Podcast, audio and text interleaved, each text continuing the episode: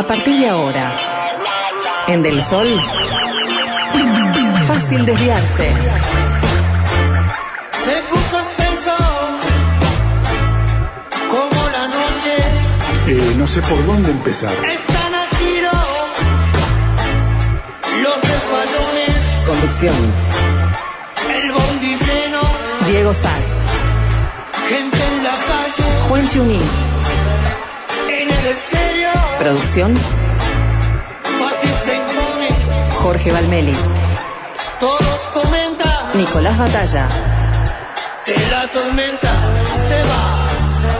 Son nuevos aires. Y ustedes ya están en la oposición. Están en un juego independiente. Llegó la hora. Alguien me tiene que justificar que sea contradictorio. No, estamos, estamos en chiste, ¿no? de la cantora. Tratan de ser lo mejor posible. En el programa. Eso es una mediocridad, yo no entiendo lo que está diciendo.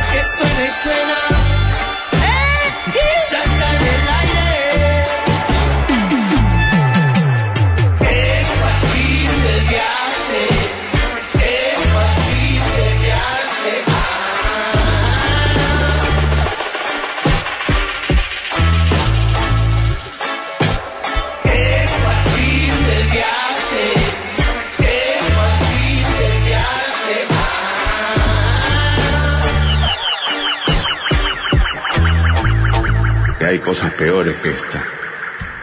Muy buenas tardes para todos, ¿cómo andan? Bienvenidos a Fácil Desviarse.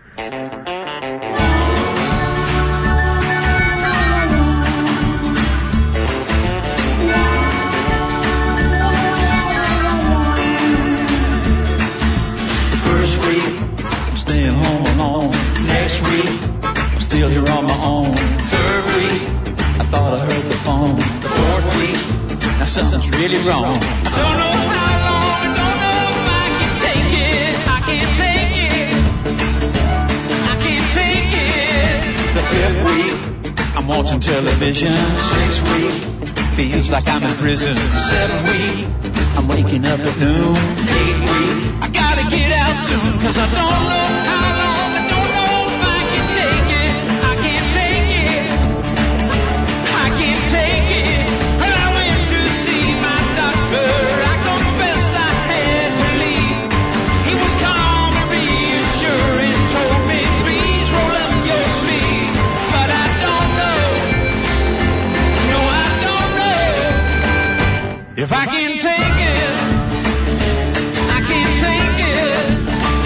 Buenas tardes, Juan Chuní.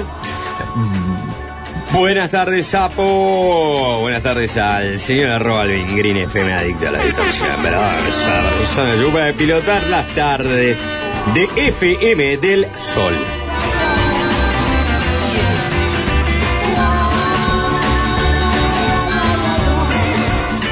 Nico Batalla. ¿Qué dice Sapo?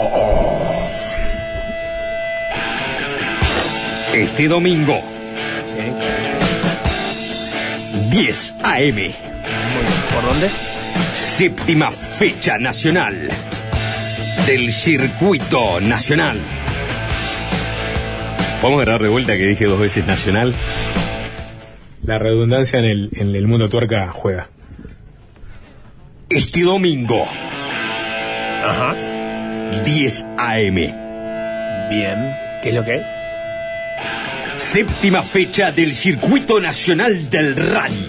¿Dónde es que se corre? La Valleja. Minas. Oh, no, tendría que haber dicho. Disculpa, tendría que haber dicho Minas La Valleja en realidad, ¿no? Está. Vamos de vuelta, la última.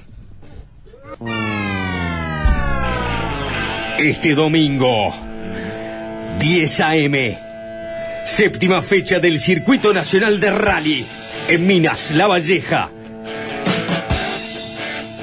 ¿Quién? Relata Flavio Bonavena. Comenta Mario Berti. Por Y lo ves aquí, en el Canal 4, el gran canal, siempre. Hola, Jorge Valmeli. Hola, ¿cómo andan? Buenas tardes para todos. Staying home alone. Next week, I'm still here on my own. Third week, I thought I heard the phone. The fourth week, now something's really wrong. Bueno, qué lindo grupo manos armado, ¿eh? Fácil desviarse, 11 años este, al frente de, de- de la comunicación radial, en las mañanas y en las tardes, ¿eh? Eh, quiero anunciar que es el último programa que hago. Ujú. Me voy a dedicar a- al budismo zen. ¿Ya no te dedicabas a eso? Sí, es verdad, pero ahora full time. Habló el presidente. Sin Habló preámbulos, presidente. vamos a escuchar al presidente de la República Oriental del Uruguay. Sí, porque habló un montón. Eh, podemos decir que ya creo que ha dado otro de conferencias de, de este tipo en el cual el caso astesiano se, se va inflando, inflando, inflando, aparece y dice, bueno, respondo todo, pues ahora, está. Acumula 5 y responde. Exactamente, está en 33. Respondió más que Geor, ¿no? Bueno, Heber no respondió nada, ¿no? Ay, Heber no respondió nada. Fue de una conferencia. Nadie hizo No, preguntas. una. Es increíble. bueno. O sea, ¿Por qué no- pe- pe- una fueron, periodistas y no se animaron a hacer preguntas? ¿Qué fue lo que pasó? Ay, corporativismo periodístico. Ay, no no dio. Sí. Siempre- Claro. No se animaron, es lo que Fue, pasó. presentó las nuevas autoridades, le agradeció a las viejas autoridades y otra cosa. No, y se levantó porque nadie hizo preguntas. y no- Y claro, se quedó esperando ahí en Sí. la puerta después. Sí. Bueno, eh, hay claramente una, una diferencia. Vamos a escuchar cómo la calle Pou de alguna forma invitaba a los periodistas a hacer más preguntas a propósito del caso estesiano, pero eso viene más adelante, en unos minutos. Eh, primera pregunta, ¿por qué se hicieron los cambios ahora en la Policía Nacional? Esto dijo la calle Pou. Cualquier cosa que este gobierno haga, el Frente Amplio lo va a criticar. Cualquier cosa. Si hacemos porque hacemos, si no hacemos, porque si no hubiéramos cambiado, ¿qué decían? Que teníamos que cambiar. Ahora resulta que cambiamos y dijeron por qué cambiaron. O sea, a mí del Frente Amplio esa reacción no me extraña porque a todo lo que se mueve le pega. Desde mi punto de vista, deberían de sostener un poco más sus argumentos. Vamos directamente a la acción, que me imagino la que, la que interesa y la que importa y es sobre eh, la política exitosa o no en seguridad. Ayer, eh, off the record, me preguntaban algunos colegas de ustedes si yo estaba conforme. Eh, y contesto lo que vengo contestando hace un año dos años. Conforme no estamos. Porque siempre creemos que se puede mejorar. Algunos delitos, y esto es objetivo, no, no lo dice el gobierno, lo dicen las estadísticas que son hechas por los mismos que hacían las estadísticas del Frente Amplio. Los mismos. El observatorio es el mismo. Bajaron la rapiña, bajaron los hurtos, bajó el abigeato y lamentablemente tuvimos un, pico de crecimiento en homicidios que igual está por debajo de algunos años del gobierno del Frente Amplio. Conforme no estamos. El cambio se debe a una conversación que yo mantuve con el ministro ya hace un tiempo, o sea que no es de coyuntura. Obviamente hay casos distintos en los distintos cambios en, en la jefatura. En lo personal, con la con el director nacional de policía yo no tengo ninguna crítica, ninguna queja eh, directa, simplemente que es un cambio para dar un salto cualitativo, para, para mejorar y para un refresque en la gestión.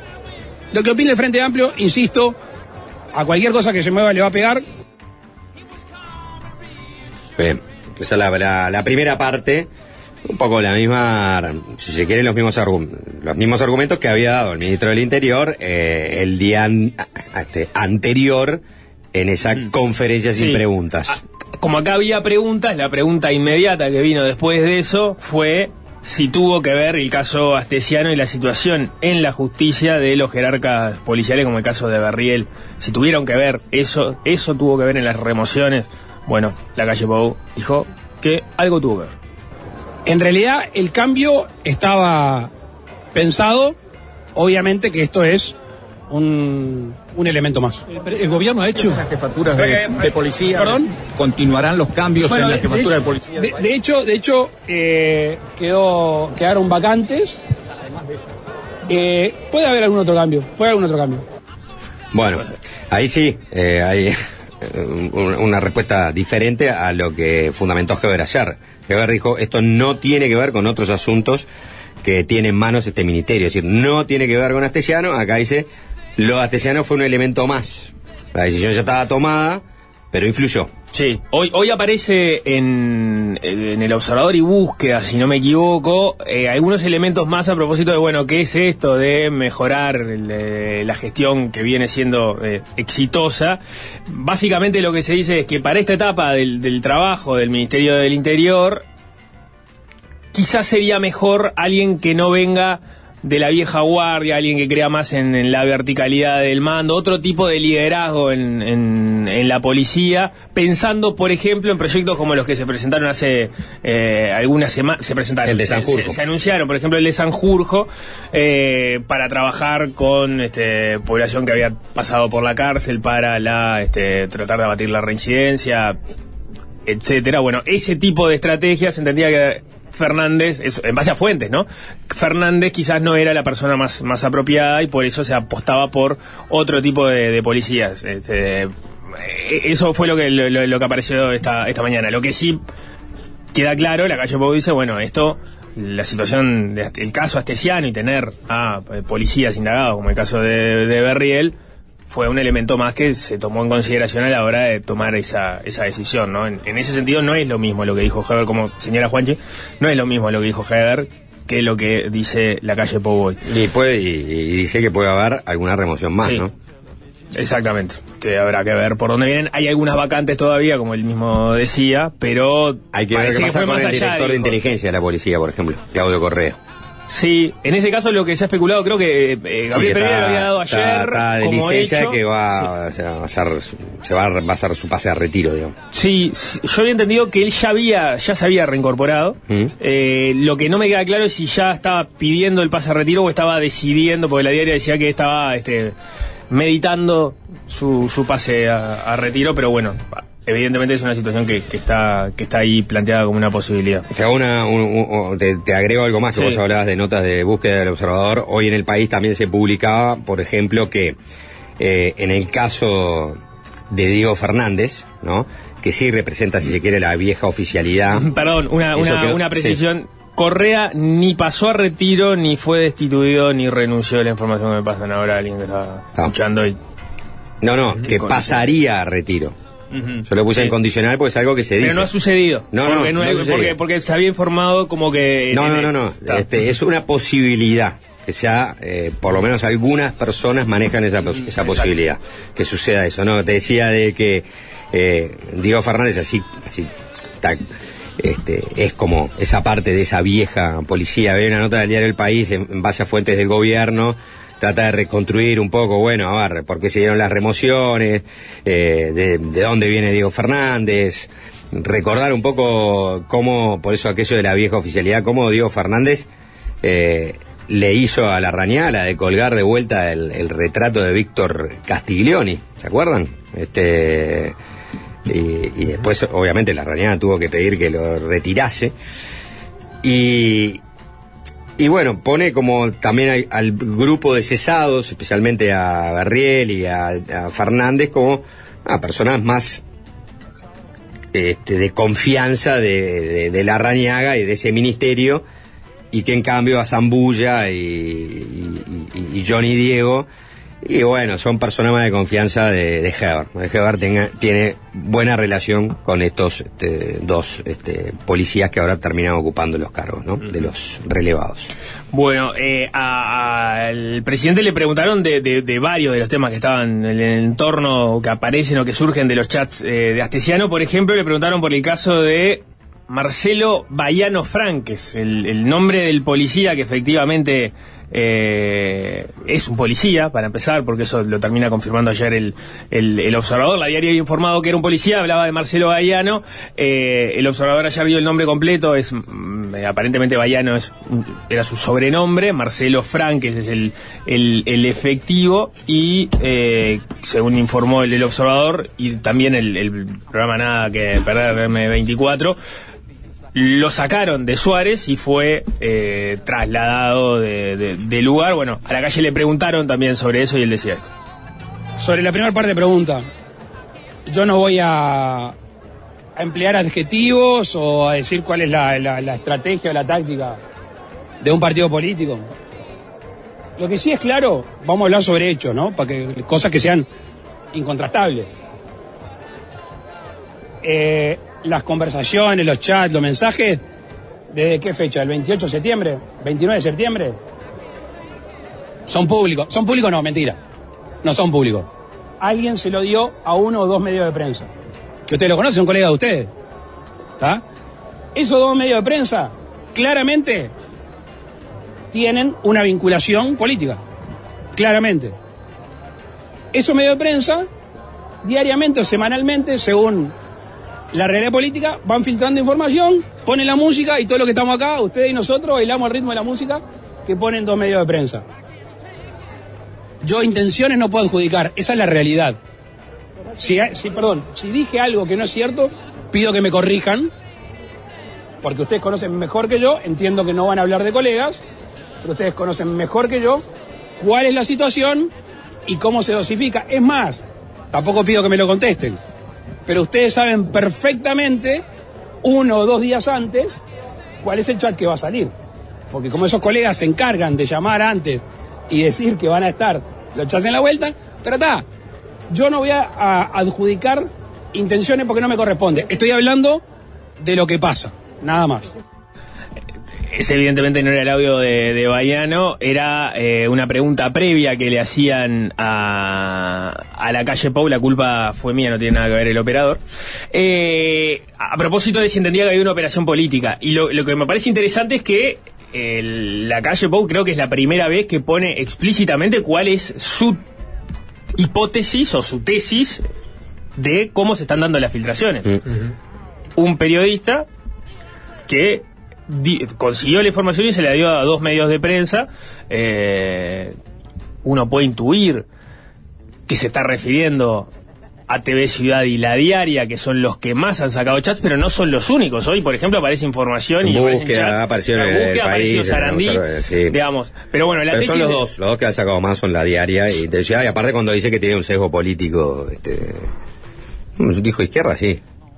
O dijo que tiene un sesgo político, ¿no? Sesgo político. Sí, dijo, ah, ahora no sé exactamente No, no cómo, creo que cómo solo era. se- Creo que dijo solo sesgo político. Sí, sesgo político. Eh, Y se refiere a... Está, y el periodista también, ya sabemos a quién se refiere. sí, sí, sí, sí. No, no, no, no, lo, no lo quiere mencionar, pero es, este, es evidente al, al periodista al, al que se refiere. Igual vieron Eh, que todo está puesto, no como esta es mi teoría. Es como, bueno, ustedes saben, no ustedes que no lo van a decir, pero lo digo yo, pero ustedes son los que lo piensan. Pero yo soy el que lo va a decir y es que esto es así. Sí, eh, pone en ese momento a los periodistas en una posición incómoda porque podrían, este, o sea, ¿qué, qué lugar de reacción eh, tienen para hacer? No, no, no tienen margen este, de acción. A menos que algún periodista diga, no, no, yo sé cómo se filtraron los audios y se filtraron eh, de otra manera. Bueno, puede es, es un juego retórico de la, de la, de la Le declaración. podés decir, ¿y usted qué opina? Más allá de que nos lee la mente a todos y sabe No, lo que no pensamos. No sé si estaba para ¿No? eso la, la, la No, situación. no estaba para. Sí, a- capaz que no era ahí donde cruzarse, ¿no? Con el presidente. No era el momento. Claro. No. Eh, ¿A, a qué se refiere con que tienen sesgo político? ¿No? Son, eh, son los mismos, es el mismo tipo de. Cerro más diría- Playa Piriápolis. ¿Eh? Cerro, Playa. Piriápolis. y, y la conversación sigue por aforismos, ¿no? Sí, sí. Juan. Bueno, eh, ahora sí, escuchemos lo que decía el presidente cuando lo consultaban a propósito de uno de los últimos chats que se había dado a conocer, concretamente el de este policía que le había pasado a Astesiano información sobre docentes y estudiantes del Liceo 41. No, no entiendo tu pregunta, pero eso, ¿en qué me involucra a mí? ¿O cuál es la pregunta hacia el gobierno cuando en realidad hay una persona que está, primero, con presión preventiva y después que está sometida a la justicia? O sea, ¿cuál es, cuál cuál es el, nexo con quién habla? Eh, yo, pará, pará, pará, pará, pará, porque yo sé que esto les interesa mucho más que otras cosas, yo entiendo.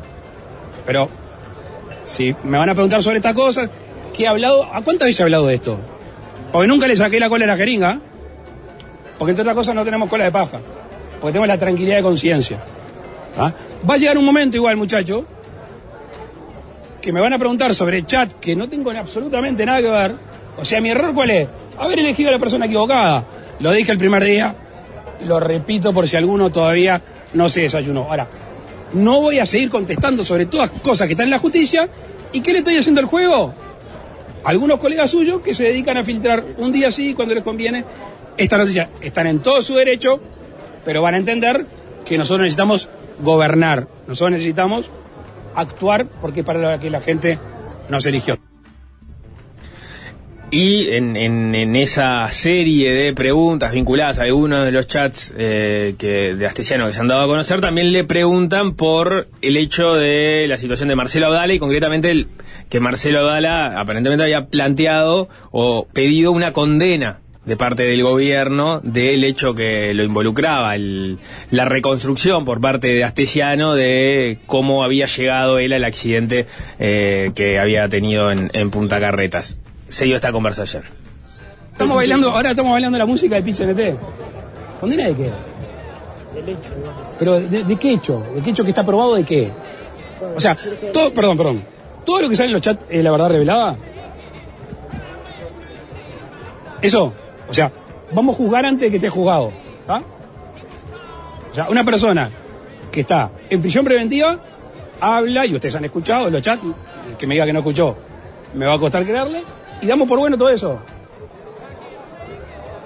¿Por qué? Porque una persona pidió determinada cosa que está siendo jugada, yo tengo que condenar qué cosa. ¿Un seguimiento que existió o no existió? La verdad que no termino de entender. Pero aprovechen hoy. Pero, si pero, exi- pará, pará, pará. pero si existió, si existió. Bueno, no, obvio que no. ¿Seguimiento de quién? No, no, no. ¿Por parte de quién? Bueno, pero eso es un tema mío. Si no estoy involucrado. Por eso está haciendo, por eso Daniel te está diciendo, está siendo juzgado. Pero vamos a hacer una cosa, aprovechen hoy y sáquense toda la gana, toda la gana de preguntar todo lo que quieran de esto, porque la verdad que los otros van a seguir poniendo la música, pero yo ya estoy medio con las piernas cansadas de bailar. Presidente, usted, hizo una, una- usted dijo que ha hecho una mala elección de Astesiano. Obvio. Eh, estaba Está muy- claro. Estaba muy vinculado a usted. eh, Que es muy vinculado. Estaba muy Claro, muy a subjetivo, que es muy Estaba vinculado. muy cercano a usted, dime, presidente. Eh, de alguna manera, la gente puede pensar que en algún momento Astesiano... ¿Quién es la gente? La población. ¿Cuál es la población que piensa eso? La, la- la- la Yo gente no, que vive no acá. me corresponde a mí hacerte la pregunta, Canario, pero... La, gente que vive acá, Bueno, la, la población. no, pero preguntale. Sí, Yo- pero yo no- yo no puedo- entender también de que eh, eh, le puede haber enviado información a usted. O usted quizá no la solicitó, pero capaz que Astesiano también. Pero me envió está preguntando si estoy- información le estoy o me está diciendo capaz No, o la gente. Le estoy preguntando. Está, no. La información que yo tengo está en los chats míos que tiene Fiscalía. Y estoy tranquilo. Y como les decía al inicio... Salió entreverada esa conversa con el canario. Sí, eh, el canario es Daniel de León, periodista de, de Telemundo, que era uno de los que estaba allí en, en la rueda de, de prensa. Claro, eh, lo, lo que pasa es que la, la calle Pou se paró los pedales en el momento que él le dice, estaba muy cerca de usted, ¿no? Qué cercano usted era su custodio, el de sus hijos, el de su mujer. Si, si ser un cargo de confianza dedicado a cuidarte personalmente y acompañarte a todos los lugares a los que tengas que ir y vincularte con todos los organismos del Estado con los que te vayas a reunir eventualmente para asegurarse de que la reunión sea segura, no sé qué más cercano puede, puede haber. Está. No, bueno, lo que pasa es que eh, le- vos podés... No, o sea, la- la- las Pelearle- han sido, han sido de, de- a- de la- Bueno. de lo más variadas, ¿no? A lo largo de, este proceso. Que era un Tenía cu- de- que- era un solo un custodio. Un defensa que tenía que cuidar el cuerpo, Ponerle el de- cuerpo de- a las balas. del presidente, así como otras personas hacen otros servicios en, en la residencia de Suárez. Hasta, eh, bueno, hoy búsqueda eh, da cuenta, por ejemplo, de que le coordinó reuniones con la presidenta del sindicato de funcionarios policiales, ¿no? Eh, Claro. y, y me, me imagino lo que quiso hacer el presidente fue cuando, o sea, que no vaya a entenderse que cuando se dice cercano a ustedes que las cosas que hacía Astesiano y que lo está investigando la justicia me, me toquen a mí. Yo entiendo. Eh, eh, es clarísimo que quiso marcar Sí, esa, una- esa una distancia. A lo que voy es que te puedes parar un poco, me parece, te puedes parar en los pedales fácilmente cuando un, un periodista te pregunta, la gente opina, ta, es razonable que le preguntes, ¿qué gente? ¿Qué opinan? ¿No? Tiene, tiene sentido.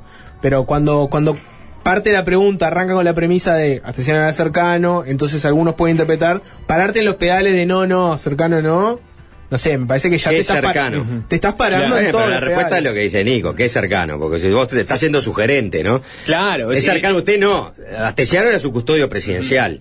Eh, eso era Astesiano. Si vos decís Astesiano es cercano a usted, eh, podés estar dando eh, este, eh, sugiriendo, ¿no? Que todas las cosas que Astesiano hizo mal, vos las sabías. Claro, se- Eh, se- no, sí, Astesiano era muy cercano, sí, yo todo esto ya lo sabía. Este. Claro, sí, sí, sí, cercano, claro, cercano como que si vos buscas fotos para atrás vas a encontrarlo cerca en, en la distancia. A mí sí, porque estaba cuidándome la, la- la espalda. Ahora cerca como que imprimíamos juntos los pasaportes rusos, no. No. Claro. Eh, y para cerrar, cuando ya se estaba yendo de tema la conversación, aparece esto que le decía, la invitación de la calle Pou, la advertencia de decir, vos, estoy hablando ahora de este tema, no crean que vamos a seguir bailando la música de eh, los que quieren que eh, bailemos esta, esta pieza. Respondo ahora todo lo que quieran, pero después no hablamos más del tema. que lo conozco de que tiene 17, 18 años que estamos juntos, no es la primera vez que le tratan de, de tirar un... Ahí está Ahí, hablando de, de de- de de Nicolás Nicolás Martínez. Martínez. Sí, sí. Que lo conozco de que tiene 17, 18 años que estamos juntos, no es la primera vez que le tratan de, de tirar un, un- balde de bosta. Lo hicieron en la campaña del 2014 y yo lo respaldo porque primero es una persona de bien, segundo es un funcionario público este, de primer nivel y obviamente que este, si lo tengo este, hace tantos años al lado casi como un hermano es porque confío plenamente en él. Presidente, la economía del país ha crecido. que si quieren seguir preguntando sobre Astesiano. ¿Está? ¿Se fue? ¿Se fue? ¿Se fue? La, la fiscal lo interrogó a usted eh, por el caso Sí, sí. Cristiano. Y, ¿En qué valió? ¿Por dónde pasó ese diálogo? Está en fiscalía. Está en fiscalía. De todo un poco. De todo un poco. Sigan con Astesiano primero. Ahora después hablamos de lo importante. Lo que le preguntó el colega respecto a la afectación, eh, ¿usted cree que este caso es, digamos, el tema más grave que le ha ocurrido en su gobierno? No, no, está loco. Es un tema personal, de afectación personal. Lo más grave fue la pandemia. Sería una locura decir que esto es lo más grave. Se habló algunos minutos más a propósito del caso Astesiano y después aparecieron eh, otros temas, como por ejemplo qué piensa hacer el, el 2 de marzo cuando dé el discurso eh, de rendición de cuentas del presidente. Entre otros temas, habló de la inserción comercial del país, etcétera. Los temas importantes que no le importan a nadie, sí. No, a mí hay que. da- da- me, me, ah, me, me enloquece esto. Hace días, no, no, no lo comenté No, al aire. Yo también. No, lo comenté al aire, no lo comenté al aire porque me pareció un tema porque- muy menor, muy, muy menor, pero ahora hacemos un mínimo desvío a ese. Es interesante ver cómo desde el oficialismo manejan la comunicación con- en una crisis como la de Astesiano, ¿no? Tenés el caso de ayer de el relevo de la, la cúpula policial. ¿Y qué hacen? Por ejemplo, uno mira y ve que eh, algunos se pronuncian sobre el tema, otros no, otros ah, están en distintos temas, eligen no hablar de la crisis y hacer su campaña por otro lado. Es interesante analizar cómo lo manejan en las redes. En el caso de la calle Pou, vos ves que... Del hace- Ejecutivo, ¿no? Porque, Sí, del Ejecutivo, no entró en los senadores, No, porque eso todos han, todos han hablado. Claro. En el caso del Ejecutivo, vamos, ¿no? En el caso de la calle Pou, uno mira, por ejemplo, ayer, se, no sé, se, se relevaba toda la cúpula policial, se daba una conferencia de prensa, etcétera, y su, su tweet, que él es, es muy de tuitear, ¿no? Es una de sus redes sociales. En la ceremonia de relevo del jefe de regimiento de Blandengues de Artigas de Caballería número uno, y, la- y una colección de fotos. Está, o sea, hablamos de los temas importantes. Cada uno pone el foco solo Bueno, pero habló hoy. Eso Claro. es considerar que Obvio. eso es considerar que el tuit del presidente es el lugar donde va a hacer todo el tipo de declaraciones. Obviamente, lo que te quiero decir es, mucha gente ve esa comunicación y dice, ¿por qué no habla del tema importante? Ah, Hoy no te que- habló de una cosa, Eso no mañana es- te eso- habla de la otra. Bien, pero eso no es un análisis de la, de la comunicación, porque eh, en tal caso había que esperar a ver qué pasaba el otro día. Lo agarraron al presidente al otro día y dijo, "Da, Y voy a habló. re- voy- claro, y habló, voy a Sí, responder déjame, todo. déjame redondearlo y, y entendés por dónde va. Eh, ayer tuiteaba eso. Y uno podría decir, ¿por qué está en esto? ¿Por qué no habla del otro? Y hoy habló. Hoy te preguntaron de esto porque era un tema caliente. Mañana vas a venir con otro tema y te van a preguntar por eso. O sea, no es que en la prensa te- no te pregunta, siempre está, siempre está en la chiquita. Evidentemente era el tema para preguntarle hoy eso. El día de mañana el gobierno hace un mega anuncio de algo recontra importante. Te van a preguntar por eso también. No es que están siempre en la chiquita buscando Bueno, porque la, se canta la- el morbo. la- la declaración de hoy quedó claro cómo es lo que él piensa del asunto. Él piensa que habló una vez sobre este tema, fue a la justicia a declarar sobre este tema, y ya está, porque, según él, no va a bailar al ritmo de que se haya filtrado todo prácticamente el legajo judicial con los chats y, en su hipótesis, dos medios que van tirando una y otra, entonces no va a salir a bailar el juego del Frente Amplio o el juego de... Eh, La PCNT. el PCNT, no voy, a, no voy a salir a bailar esa. Bien. Ahora, hoy decidió que era momento, sí, de hablar. O sea, se ve que había acumulado tanto y el relevo de la policía era, Se- era se importante. puso los mocasines y arrancó. Claro, el hoy tiempo. arrancó a bailar. Hoy arrancó a el bailar porque, pero porque había un hecho que no era nada menor. Que habían relevado a toda la cúpula policial y que ayer se había conocido también que uno de los relevados va a ser imputado el día de mañana. Entonces, ¿era momento para hablar? Sí, está, era momento para hablar. Era momento para salir de la silla, decir, ah, mirá, esta canción la conozco, Gris Lightning, ¿eh? la que canta John Travolta. Bueno, voy a entrar, ¿eh? este, ahí, ah, está bailando acá Fernando Pereira, Marcelo Abdala. Eh, Mirá, está Marcelo Pereira también. Para abajo, Sí, para mirá, abajo, para abajo, para abajo. Mirá, están los de TV Ciudad. Ah, arriba, arriba, ¿no? Y bailó, bailó, bailó y dijo, bueno, dale, voy a, voy a responder todas porque no, no voy a volver a hablar y sobre el marcar tema. que estás respondiendo todas, ¿no? Claro, claro. Porque el ejercicio retórico también tiene que ver Era con por eso. ahí, claro. Con decir, bueno, que quede en Que acta quede claro yo que, estoy, eh, estoy para responder todo lo que quieran preguntar. ¿Hay alguna más? ¿Hay alguna más? No, no hay ninguna más. ¿Se va el tema? ¿Se va? ¿Se va? Está. Pero hay una cosa que la estrategia de comunicación del gobierno no cambió un ápice. Y lo ato a lo que pasó ayer, ¿no? Eh, Fue un como consolidación. so- para, para mí no- es difícil en, eh, entre en eso en esas últimas cua- 24 horas es difícil hablar de la estrategia de comunicación del gobierno. Vos tuviste una estrategia de comunicación del Ministerio del Interior Y otra es muy otra, y distinta. otra muy distinta. Sí, de- de- de- no, no, de no, no fue muy distinta.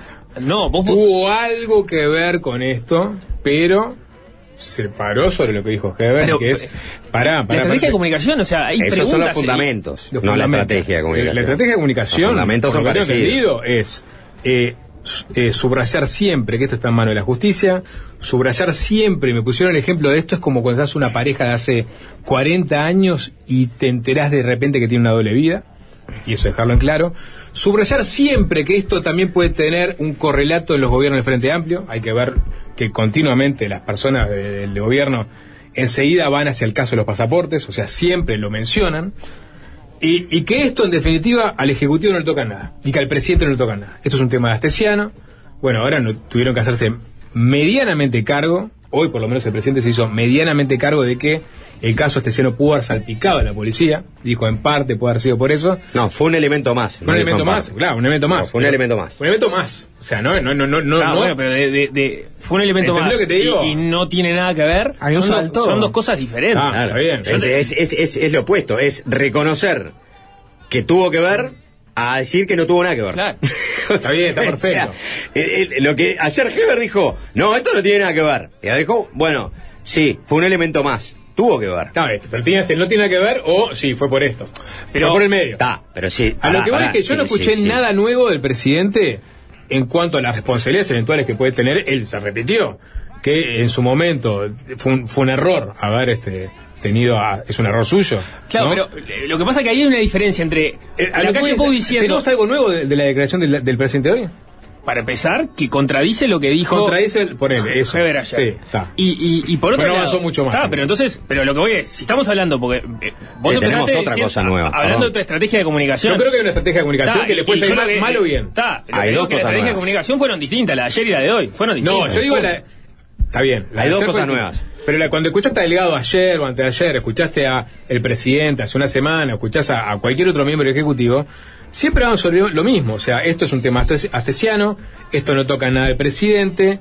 eh, Delgado no ha hablado del tema. vamos Delgado a- habló Dio una, ayer. dio una nota el fin de semana en Sarandí. Y si no me en- equivoco, Ah, con sí, con Daniel Castro. Que Y dijo que custodio y Sí. bajó un poco que perfil está en del la tema. justicia, que este es un tema que está en la justicia y que y, y obviamente recordó el tema de los pasaportes. ¿No? Que es lo que todos tratan de poner arriba de la mesa. Hay dos pero novedades. Una novedad se- sería que en realidad, en definitiva, termina de aceptar que lo astesiano jugó un rol en la destitución de estos policías, lo cual es obvio jugó un rol, pero bueno, termina de aceptar. O sea, viste cuando decís vos no, lo- la, del Ministerio de Interior es no voy a dar el brazo a, torcer ta, dejé que me torcieras el meñique, la de la calle, ¿no? Es un elemento más. Dejé que me torcieras el meñique. Geberrico, no voy a dar el brazo a torcer, esto no tiene nada que ver con el castellano. Yo te lo acepto, un poquito sí, doblame un poco el meñique, está bien, tuvo algo que ver. Pero la otra novedad es que la calle dio su versión de cómo está funcionando esto. Habló de un periodista en particular que filtró todo y que hay dos medios con eh, su sesgo político que colaboran, ¿no? Para darle la música al Frente Amplio, ¿no? Este, o sea, eh, esa es como la- la- la- la- lo que entiende la calle, ¿no? O sea, estos medios, o sea, una persona logró todo el, el, el legajo. Logró estos medios, estos medios ponen la música, ahí viene el Frente Amplio, el pichelete a bailar, y me quiere sacar a bailar a mí todo el tiempo. Dice, yo, yo ya bailé y este... eh, Ahora, y- está bien, estos medios te ponen la música, pero el disco lo compuso Tesiano, ¿no? Sí, claro. Y, y- No, y- y el estudio se lo prestaste vos. No, obvio, obvio. O sea, Sí, sí. No, no. Este, El tema es que le- este- vos, vos, vos- vos le, le, le grabaste el disco. Claro.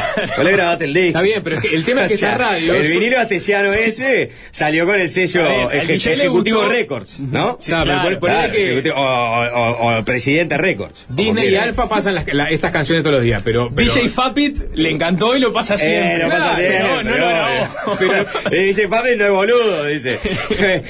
hay, que, hay que ir con este disco. Este es el Qué lindo mejor, el Es- brillante.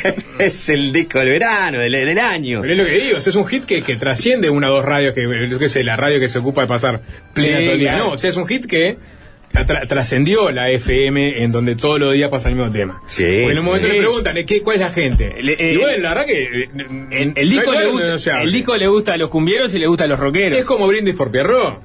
¿No? Suena, ¿no? En el tablado y suena a las 4 por Sí, 4 eso está claro. Que, pero, ¿qué, qué, qué, qué quiere decir con eso? Que, loco, porque la calle después le preguntan, bueno, ¿cuál es la que, gente? que no son solo la diaria y TV, Claro, y TV o sea, Ciudad los que están este, Replicando ni- ni dosificando la información o, o replicando la información o generándola. ¿no?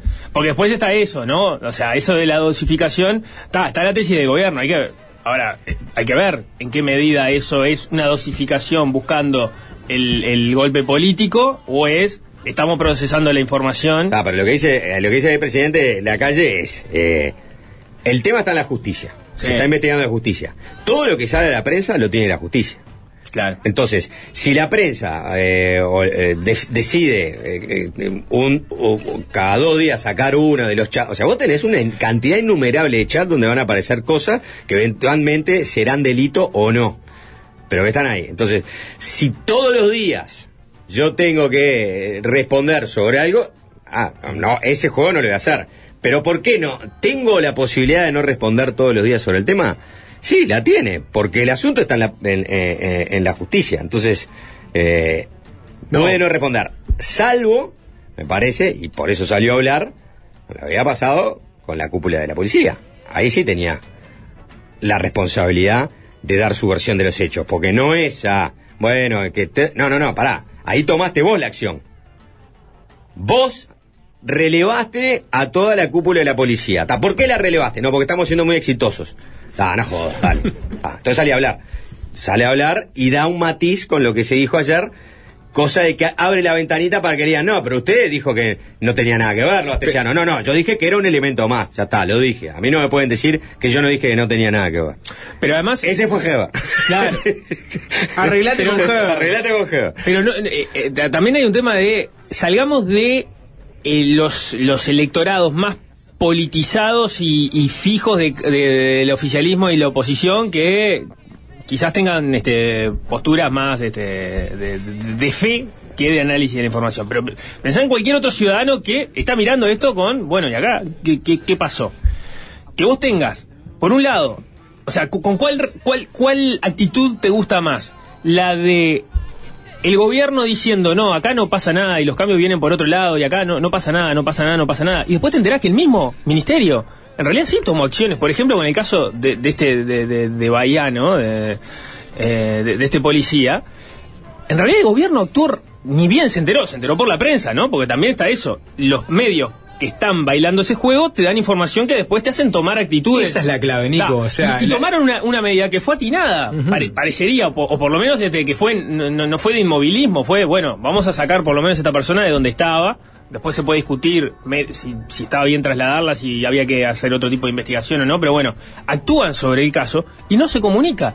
Y, y- y el mensaje público que se da es casi que esto no existe. El, ciudadano promedio que, que no está, este, lo- me imagino que lo que quiere es que estén atentos, más allá de que crean que es más o menos grave, que estén atentos a cuál es la información que pasan y que accionen en consecuencia, como, como, como lo hicieron y lo comunicaron mucho después. Lo, lo- publicó ayer de tarde Abercon, había pasado la declaración de por medio y hacía ya dos días que había saltado el tema. En mi caso personal había consultado al Ministerio del Interior a propósito de si había visto, se habían tomado algunas medidas y no me lo habían respondido. Pueden no responderme a mí, lo podrían haber respondido en otro lado, pero lo que digo es, así como pregunté yo, deben haber preguntado otros también. Y, y- y el Ministerio elegía no, no, no decir que estaba tomando esas decisiones. Por eso digo que el, el argumento de eh, no voy a hablar más, el, esto está en la justicia, es manco, porque a medida que van saliendo nuevas informaciones de los chats eh, esta- et- estas eh, publicaciones tienen de- derivaciones políticas. Que no necesariamente, porque si vos esperás a que, a que termine todo el proceso judicial, capaz que tuviste dentro de la policía una persona que estaba cometiendo irregularidades. Y lo mantuviste en el tiempo hasta que eh, hubo un fallo judicial. Sale esto a la prensa y lo que hace el Ministerio del Interior es tomar una decisión eh, política. Sí, Entonces, ahí cuando estoy- decís, este, ahí esto estoy, de- es- estoy de acuerdo que esto, Esto ya no había salido antes y lo que hace es reaccionar tardíamente. ¿Esto qué? Y bueno, en el caso de, de Berriel ya se conocían chats. En el caso de Ferreira se conocieron todos esos chats y bueno. Y hasta, de hecho, supuestamente Ferreira renunció solo. Exacto. pero eh, con, Eh, una evidencia abrumadora. No, no, no. Este, sí, sí, Héctor Ferreira renunció solo. Y bueno, este, Barriel no. O sea, Barriel no. Bueno, entonces, este, o Claudio Correa, que estaba en calidad de indagado, tal, se habrá ido de licencia en el momento. O sea, la decisión política podría haber sido, vamos a apartarlo de, los cargos, porque bueno, están involucrados en estos chats y de acá puede derivar algo importante la justicia. Ta, no, no fue esa la decisión que, que, tomaron. Eh, Que entendieron que le, dieron un changüí, por decirlo de alguna manera. Y a último momento, cuando el changüí no corría más, porque iban a imputar a, Berriel, y bueno, vinieron los relevos. Eh, después es el no reconocer nada de eso en la conferencia de prensa y el reconocer algo de eso en la palabra del presidente. Cuando hay una crisis y salta por la prensa, ¿quién, cu- ¿cuál le parece que es la mejor manera de, de gestionarla? ¿Quién la gestionó mejor? ¿El que sale y te pone a todos los medios en la misma bolsa y te dicen los medios desestabilizan la democracia? ¿O el que sale y te agarra uno con casi con nombre y apellido y te dice es este y son un par que en realidad tienen afinidad ideológica me están haciendo una operación pero no son todos los medios? ¿Cuál es la, cuál, cuál es la cuál les gusta más? En este caso igual la crisis crisis es una investigación, ¿no? Que precede a la prensa. Está bien, La sí. que lleva al arresto de la detención de Astesiano no es la prensa. Primero viene la crisis y después viene después, el- la- el- después el- cuando, cuando, cuando el poder, este, cuando la fiscalía este, empieza a trabajar sobre el caso y obtiene de la policía científica todos los chats de, de Astesiano, eso se filtra y ahí la prensa empieza a ver esos chats y lo que le parece que tienen relevancia, los publica. Y, y bueno, Ah, eso también obliga a, este, eh, a, a definiciones eh, políticas. De todas maneras, la definición política no fue por la prensa. La definición política fue porque la fiscalía decidió imputar a Berriel. Entonces, la prensa puede publicar, y es un tema, pero no vamos a tomar definiciones por los fragmentos que la prensa publica, porque no es la verdad revelada, son los chats, decían, esto lo tiene que investigar la justicia. En el caso de Bayano, viste que fue al revés, ¿no? Eh, bueno, Ahí este, sí. en el caso, de- pero en el caso de Bayano, en el caso de Bayano era corroborable por solo ese fragmento que el tipo le había pasado contactos a No, este, y lo, y lo a lo ¿no? entrevistaron y él reconoció, Lo reconoció, Eh, claro, públicamente. reconoció que había que había hecho eso. Exacto. También es una decisión O- de mucho menor porte, ¿no? Porque es un funcionario este, Es un policial, funcionario pero no es una, custodia- no es sí, una sí, sí. jerarquía y, y, bueno, lo, lo- lo cambiaron de lugar, ¿no? No es una persona que tiene que pasar a retiro y que era jefe de la policía. Sí, sí. Sí, sí. Es, eh, eh, era, era un movimiento mucho más fácil. Bueno, este, de la misma manera, de la misma manera que, eh, yo qué sé, que el Codicen trató el tema. porque le correspondía al Codicen tratar un tema que involucraba este, a un policía dando datos sobre estudiantes y docentes. Que, que- que en definitiva es, lo más lógico, ¿no? Aparece una información que te llama la atención, no quiere decir que por eso salgas a gritar que la democracia está en peligro y que te rasgues las vestiduras. No, no creo que nadie pretende que el gobierno, bueno, no sé si nadie pretende. No, pero- no, bueno, no, la, no. la- la- la- porque la- la oposición sí pretende más cosas. porque- perdón que te, te interrumpa, Sí. porque vuelvo a los audios de la calle, ¿no? Eh, porque hay, hay un momento que eh, en realidad la calle dice, bueno, este, si no cambiamos era porque no cambiaste. Y si cambiaste es porque cambiaste, ¿no? Palos por Sibogas y Sibogas también palos. Y en realidad ahí hay algo más. La oposición no está pidiendo solamente que remuevas a la cúpula de la policía. No, no, la oposición está pidiendo que remuevas a los responsables políticos. Los responsables políticos es el Ministerio del Interior, el ministro del Interior y de ahí para abajo. O sea, eso sí faltó, capaz como pregunta. Claro, pero La, la- la oposición este, está pidiendo que se vaya el ministro.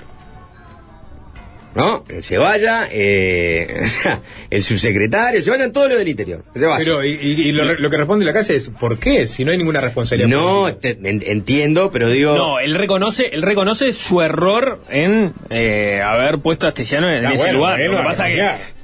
eh, digamos, ahí también, ¿a qué error, qué sanción? ¿No? Y, y me imagino, digo, y el Frente Amplio no, no lo ha pedido, o sea, no vas a ir por, el- por, por el presidente, ¿no? O sea, Sí, igual, eh, claro, el Frente Amplio pide, pide que se vaya Heber por lo de. Marcet, ¿no? Más que por lo de Astesiano. Yo estaba pidiendo que se fuera desde antes. Sí, sí, que se vaya Heber. hace rato. Sí, Hace sí, rato. Por lo del puerto y después... Claro, este, pero que igual, igual- está bien, está bien esa, esa precisión que vos haces. Lo que digo es, claro, son dos planos de eh, actitud. Yo entiendo que vos no quieras bailar la danza política este, del Frente Amplio, porque está, eso es parte de, de- de- digamos, de la tensión política permanente. Está, y bueno, no, no voy a remover a mi ministro del Interior porque, porque vos lo pidas. Entiendo que no. Es distinto a cuál es la actitud que vos tomás para adentro y cómo comunicás lo que estás haciendo para adentro en relación a información que se está revelando y que, más allá de que te guste o no, cómo viene saliendo, que viene como si fuera una, una, una serie este, y tenés todas las semanas un capítulo, no has logrado, o no, no, no has logrado, no, no se ha demostrado que la información sea falsa. Vos podés decir, capaz que lo que dice Astesiano o lo que le dicen a Astesiano es falso, pero los chats están ahí y cuando salen muchos de ellos te generan preguntas. Para Entonces, de- cuando decís para adentro, ¿a qué te referís? para dentro del Ministerio del Interior, por ejemplo, que, que es donde me parece que está el principal, este, el principal tema, ¿no? Eh, Sí. o- Digo, mm, Yo agregaría otra cosa. Yo, yo agregaría otra- Vos podés no bailar la música este, que te pone eh, el Frente Amplio, ¿no? Esa es la estrategia. Es Pero- enseguida poner al antagonista del Frente Amplio. Pero en el salón de baile, en el, en el salón de baile, este, eh, no, no, no, no hay solo gente, este, que, que, que, va a bailar, este, y, es, y es fanática de, DJ Fapit. ¿Viste? Hay gente que está ahí tomando una copa, de pronto está haciendo otra cosa, cuando cambien la música va a entrar a bailar, todavía no ha bailado. Y vos, como responsable de ese salón de fiestas, también tenés que darle, este, a veces, una respuesta a todo lo demás. Che, vos van a seguir sonando siempre esta misma música. Che, ¿qué pasa con la barra? ¿Cuándo? Entonces, vos podés decir, yo no bailo la música de la oposición, pero está la ciudadanía. Y la ciudadanía es un concepto más grande que este, el juego de la oposición. Y eso sí lo podés evaluar. Es decir, ¿es suficiente o no la comunicación que yo estoy teniendo con la ciudadanía sobre este tema? Es evidente que lo quiero minimizar, no quiero hablar mucho de este tema. Ahora, cuando ves que el tema está ahí, el tema está ahí, y pasa algo así, decís, bueno, yo tengo que salir a hablar. Y me parece que ahora con el tema de la policía, dijo, ahora sí es importante que se haga hablar, porque yo no puedo dejar pasarla. Esta no la puedo dejar pasar, porque van a decir, vos, ahora sí te estás haciendo, ¿no? El, el, el- el sota. Tenés que salir a responder todas. Me queda una de la, de la, de la, esa rueda de prensa de hoy es, que le preguntaron, ¿no? Si a él le competía o no como presidente de la República, creo que fue no sé si había que pedir disculpas o si tenía que mencionar algo sobre el caso de Abdala, ¿no? Sí, lo, lo escuchamos, se tenía que condenar. eh, Ah, eh, condenar. Condenar. La pregunta estuvo estructurada con Abdala entiende que usted tendría que pedir disculpas. ¿Qué le parece? Pero Abdala no, no, no dijo que la calle tenía que pedir disculpas, ¿no? Fue lo que yo interpreté de la pregunta. Yo la verdad que no O sea, vi... yo- a- a Marcelo Abdala no ha hablado del tema. Entonces, jamás...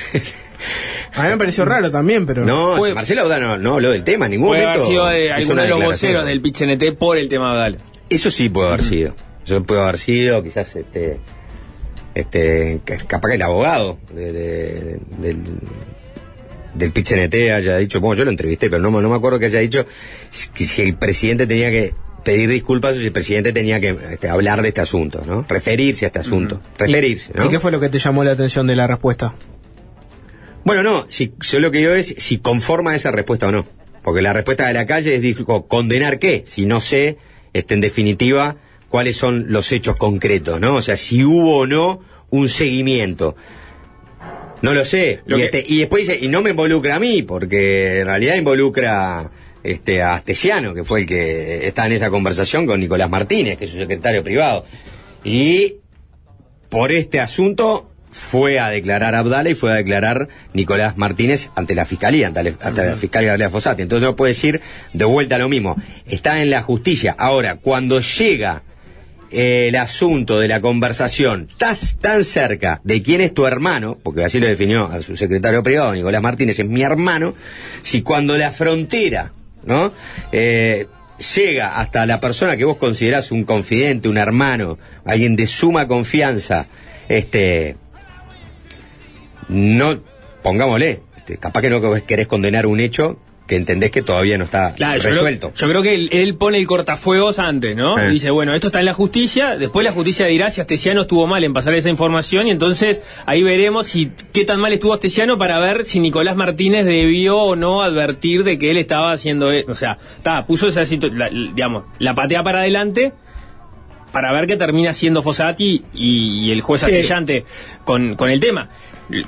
Que no necesariamente resuelve las responsabilidades eh, políticas que podés te- tener respecto a una situación si estuvo bien o estuvo mal, porque puede no haber sido, no haber constituido un delito, porque, no sé, una hipótesis de, de- de la nada, porque está bien que el jefe presidencial tenga acceso a, a las cámaras y, y entonces no, no- no hay formalmente un delito, ahora está mal que esté revisando la información de un particular más si es con fines políticos, ¿no? Este, que se utilicen los recursos del Estado para seguir, a- o para seguir no, para reconstruir un episodio de una persona, alguien que no esté involucrado en la investigación, creo que no precisás el código penal para decir eso está mal y es inconveniente. Pero bueno, con ese ejercicio de decir el tema está en la justicia, la justicia lo va a resolver, te lo sacas de arriba.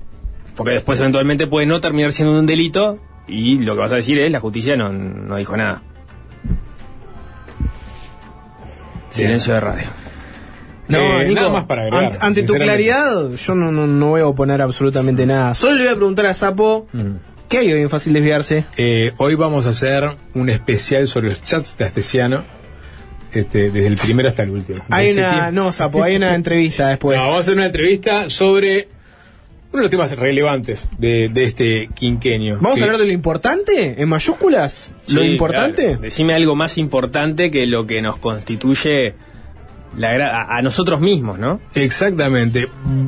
Está proyectada construir una planta potabilizadora sobre la zona de Arasatí, en San José, que le va a suministrar agua al área metropolitana. Bueno, obviamente la academia está muy encima del tema y, y hay quienes han puesto, digamos, alguna señal de alerta sobre, sobre lo que puede suceder en caso de empezar a sacar agua de esa parte de- del río de la Plata, ya que en esa zona hay agua con toxinas, ¿no? Y, y qué efectos puede ya tener eventualmente en la calidad del agua de que extraiga esta nueva planta potabilizadora. Vamos a hablar Sí, con el Ministerio de Ambiente y, y, y OCE han dicho que no es un problema, porque entre otras cosas, cianobacterias hay por todos lados. Sí, sí, y se tratan, de, de hecho la potabilización incluye eventualmente sacarle las toxinas, pero vamos a conocer la palabra del profesor del Instituto de Ecología y Ciencias Ambientales de la Facultad de Ciencias, Luis Auriot,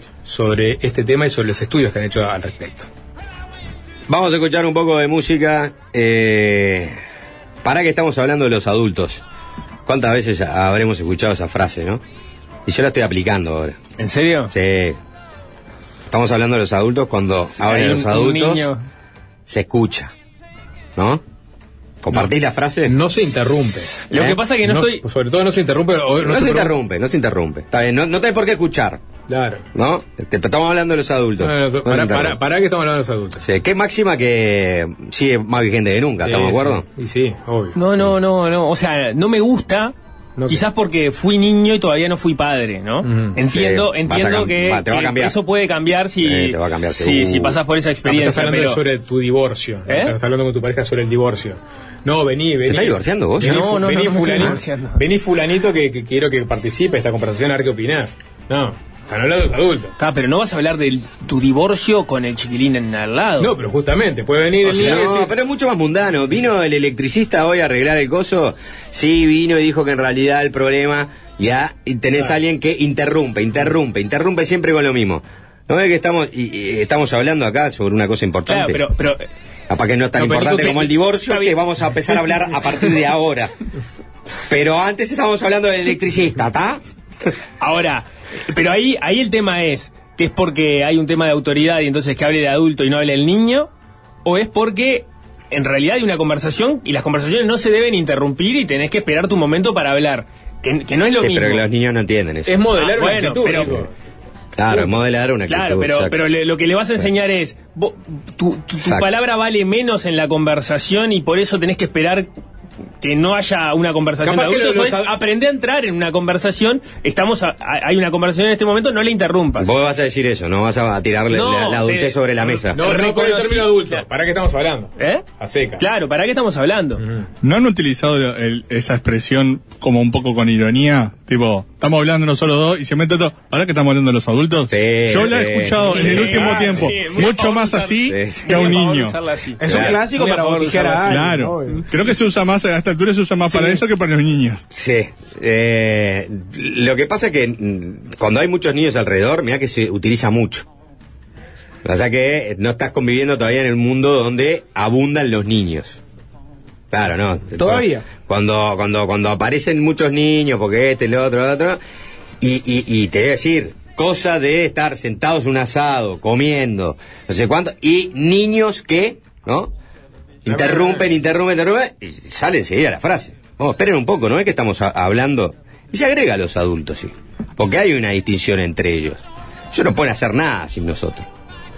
Toda esa jerarquía. este, ¿Vos, vos- eh, sos consciente que yo te puedo dejar sin comer varios días? eh, claro, sí. Puedo ir en cana también, pero eso será harina de otro costal, ¿no? o sea. Hay- hay- casualmente hay otro adulto aquí que es abogado. ¿Ves él? Este adulto es de los mejores abogados de familia que conozco, ¿eh? De los mejores, no perdí un caso nunca. Así que no jodas más y no interrumpas. A los adultos. A los adultos. Bueno, esta canción se llama Los adultos están hablando, es de los Strokes.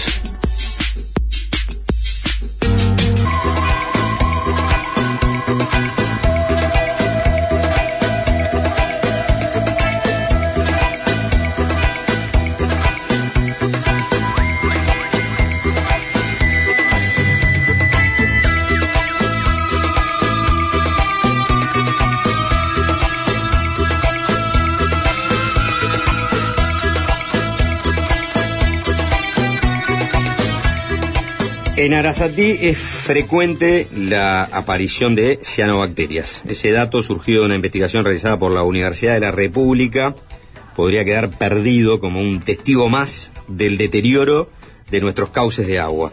Sin embargo, esa zona del departamento de San José, sobre el río de la Plata, fue la escogida por el gobierno nacional para instalar la nueva planta potabilizadora que va a suministrar agua al área metropolitana. Según dijo a la diaria el doctor en ciencias biológicas Luis Obriot, uno de los investigadores involucrados en este trabajo, existe el riesgo de terminar potabilizando agua con toxinas. Vamos a conversar sobre esta advertencia y para eso es que recibimos a- al profesor del Instituto de Ecología y Ciencias Ambientales de la Facultad de Ciencias, a Luis Obriot, en estudios. Luis, bienvenido, ¿cómo estás? Hola, eh, buenas tardes, muchas gracias por la invitación a Bueno. charlar de este tema. ¿Cómo fue la, la, la cuál fue la, la investigación bien que, que realizaron? Sí, la investigación viene de. Todas las investigaciones se suman a otras y van como entrando en.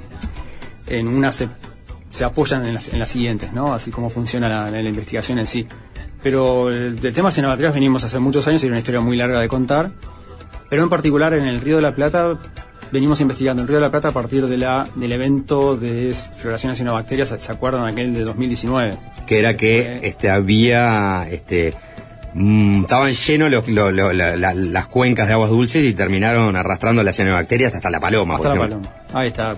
Transitó por todo el, por toda la costa de ahí y armó un, un relajo bárbaro en- Claro. en- a nivel turístico en, en plena temporada.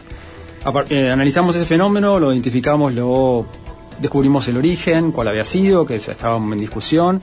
Este, incluso en base a declaraciones también en aquel entonces de que esto podía venir de cualquier país, que la cuenca tenía cinco países, que Mm. podía ser de todos lados, ¿no? Bueno, lo identificamos que era, era bien nuestro el, el origen, ¿no?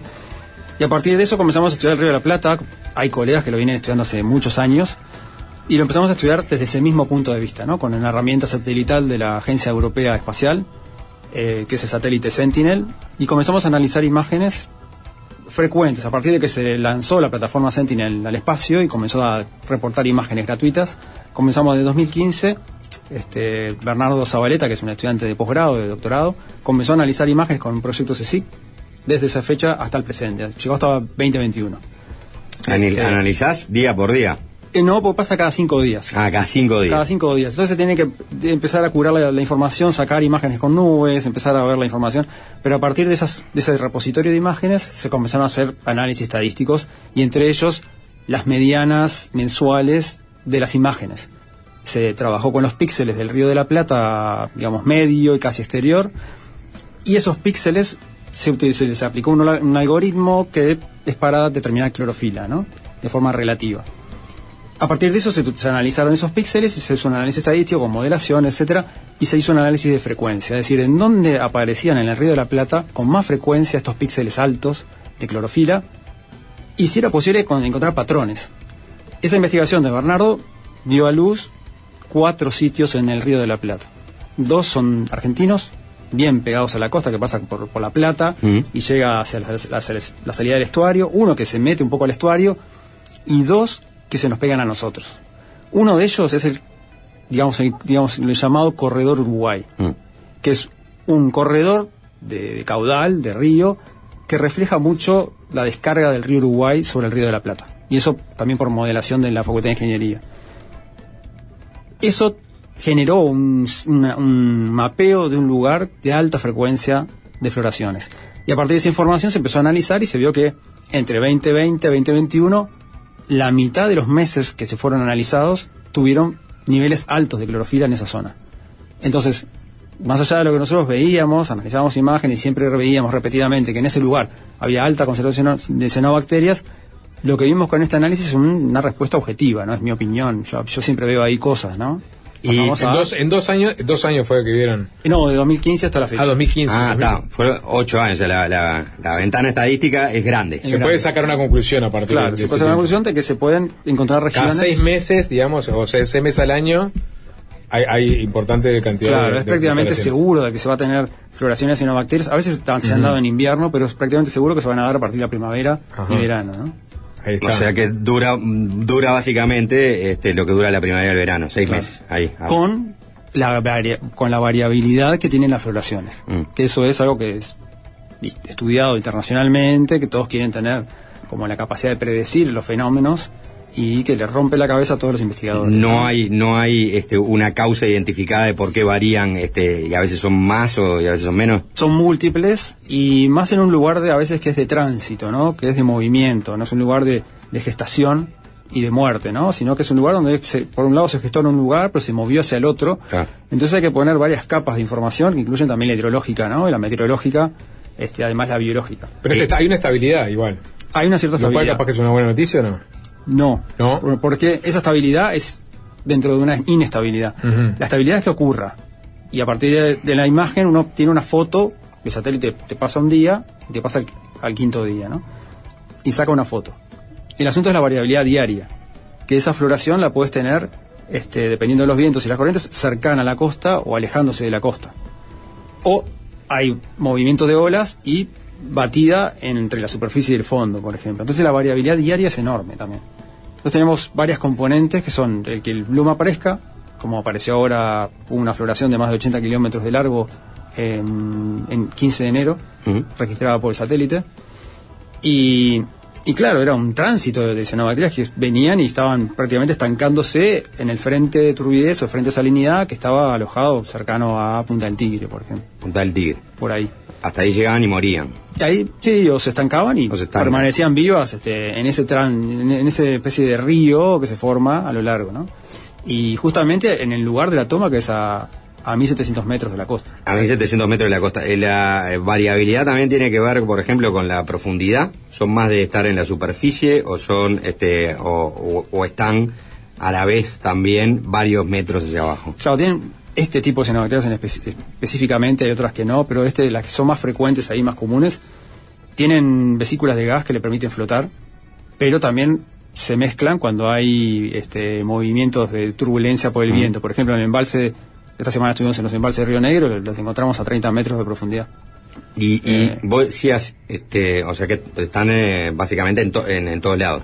Puede estar en la superficie, puede estar abajo, depende del movimiento del agua. Depende del movimiento del agua. Y vos decías, ahora sí tenemos identificado bien este, su, su origen, ¿no? Y es bien nuestro. Eh, la, es el, el Río Negro, la cuenca de Santa Lucía, son primordialmente los abastecedores, por decirlo de alguna manera, de cianobacterias. Claro, no. El, el, el, el origen de aquel fenómeno fue el Río Negro. El- de aquel, fue el Río Negro, puntualmente. En escenario niño. O sea, eh, el tema Claro, niño-niña. A la inversa se- de, de lo que tenemos hoy. En la inversa. Ahora se mete el tema niño-niña y, y las oscilaciones este, de- de- del sur, ¿no? Este, Puede, puede ser de cualquiera de los otros afluentes, digamos. o puede ser del propio Río de la Plata, que está sumamente contaminado y enriquecido con nutrientes conocido como eutrofizado, ¿no? Eh, el propio Río de la Plata, en condiciones de, de niña, es el principal gestor de las floraciones. Ah, Y en Buenos Aires, en frente a Argentina, se forman mega floraciones. Esas eutrofizaciones que vos decís en, en Buenos Aires tienen que ver con desechos más que nada desde el punto de vista eh, doméstico, industrial. Probablemente, sí. Eh, tienen que ver también con el aporte también de, de fuentes de ellos a través del Paraná, que llegan al Río de la Plata y luego ahí en la costa argentina con la ciudad de Buenos Aires y, bueno, lo conocido, ¿no? Eh, también con La Sí, Plata. Un gran menjunje. Ahí está. De lo que viene del Paraná de pronto, de, de, de- de otras actividades y se junta con, este- con, con estas. Se junta ahí y más adelante comienza a gestarse la floración, que está un poco aguas abajo, digamos, de Buenos Aires, y ahí arranca a tener hacia el centro del Río de la Plata un- unas magnitudes este, bestiales, ¿no? Nunca vistas en Uruguay, del nuestro lado. Y, y acá, perdón, Sapo, y acá, por ejemplo, eh, ¿qué tanto aporta el Santa Lucía al Río de la Plata en materia de cianobacterias? El Santa Lucía es, es un río eh, mu- mucho más complejo. Y eso también lo hemos estudiado con otras investigaciones y con otras tesis. Y también está involucrado Bernardo en la investigación, porque también hay que utilizar herramientas satelitales para, para este, analizar este- estos datos. A, a través de otra tesis también de posgrado de Andrea Soma, pudimos identificar a partir del 2015 que llevando el fenómeno a lo que fue el, a- ¿se acuerdan de aquel fenómeno del mal sabor del agua en 2013? Que Sí. fue como emblemático, que a partir de ahí dio lugar a un montón de medidas de mitigación de, de la contaminación de Santa Lucía. Bueno, par- eh, a partir de eso comenzamos un trabajo de, de cooperación o de, de- con, con la OCE y pudimos, la- el objetivo de ese trabajo era identificar el origen de aquella floración, si lo podíamos también rastrear. Y no lo logramos, porque el río Santa Lucía no transportaba o no gestaba la floración, y eso es lo que pudimos concluir. Que esa floración iba a ser gestada en algún embalse productivo de la cuenca, utilizado para riego para otros fines, que podía volcar su contenido a Santa Lucía, dado el manejo del propietario, lo que pudiera hacer, y ahí sí le podía generar un problema a la planta potabilizadora de la OCE. Y eso fue lo que, la hipótesis más verosímil que, a la que llegaron. llegamos. O sea, que no era necesariamente de lo que se puede vertir hacia Santa Lucía, sino probablemente de afluentes que tuvieran eso, ¿no? Porque, y ahí creo que está bueno también recordar que buena parte del, del- del- ambiente para que las cianobacterias proliferen es que el agua no, no corra. Ahí está, o sea, es el agua represada. Sí, sí. El agua quieta represada, estabilizada, este, temperatura, nutrientes. Entonces, a través de imágenes satelitales empezó a mapear también en Santa Lucía, se empezó a identificar, con, hicimos unos muestreos en varios embalses este, privados, Este, lo teníamos que hacer mientras pasaba el satélite, fue bastante estresante el- ese estudio, pero logramos hacer un, ajuste de un algoritmo para la cuenca Santa Lucía y poder determinar la clorofila de los embalses de Santa Lucía. Eh, Bernardo identificó 480 embalses, aguas arriba de aguas corrientes, y se pudo analizar su estado de calidad de agua a, nivel remoto, digamos. ¿no? Claro. y qué zonas eran las más calientes, ¿no? Dentro de Santa Lucía. Entonces ahí está el Santa Lucía como una especie de receptor de floraciones, pero que no han sido tan intensas en los últimos años. Es decir, nos han reportado eventos tan importantes como los que se ven en el Río Negro, en el Río de la Plata. Porque te- tendrá que ver que son embalses chicos. Son relativamente chicos y la OCE sí tiene problemas y, los, y monitorea la aparición de cianobacterias cuando hay crecidas, por ejemplo.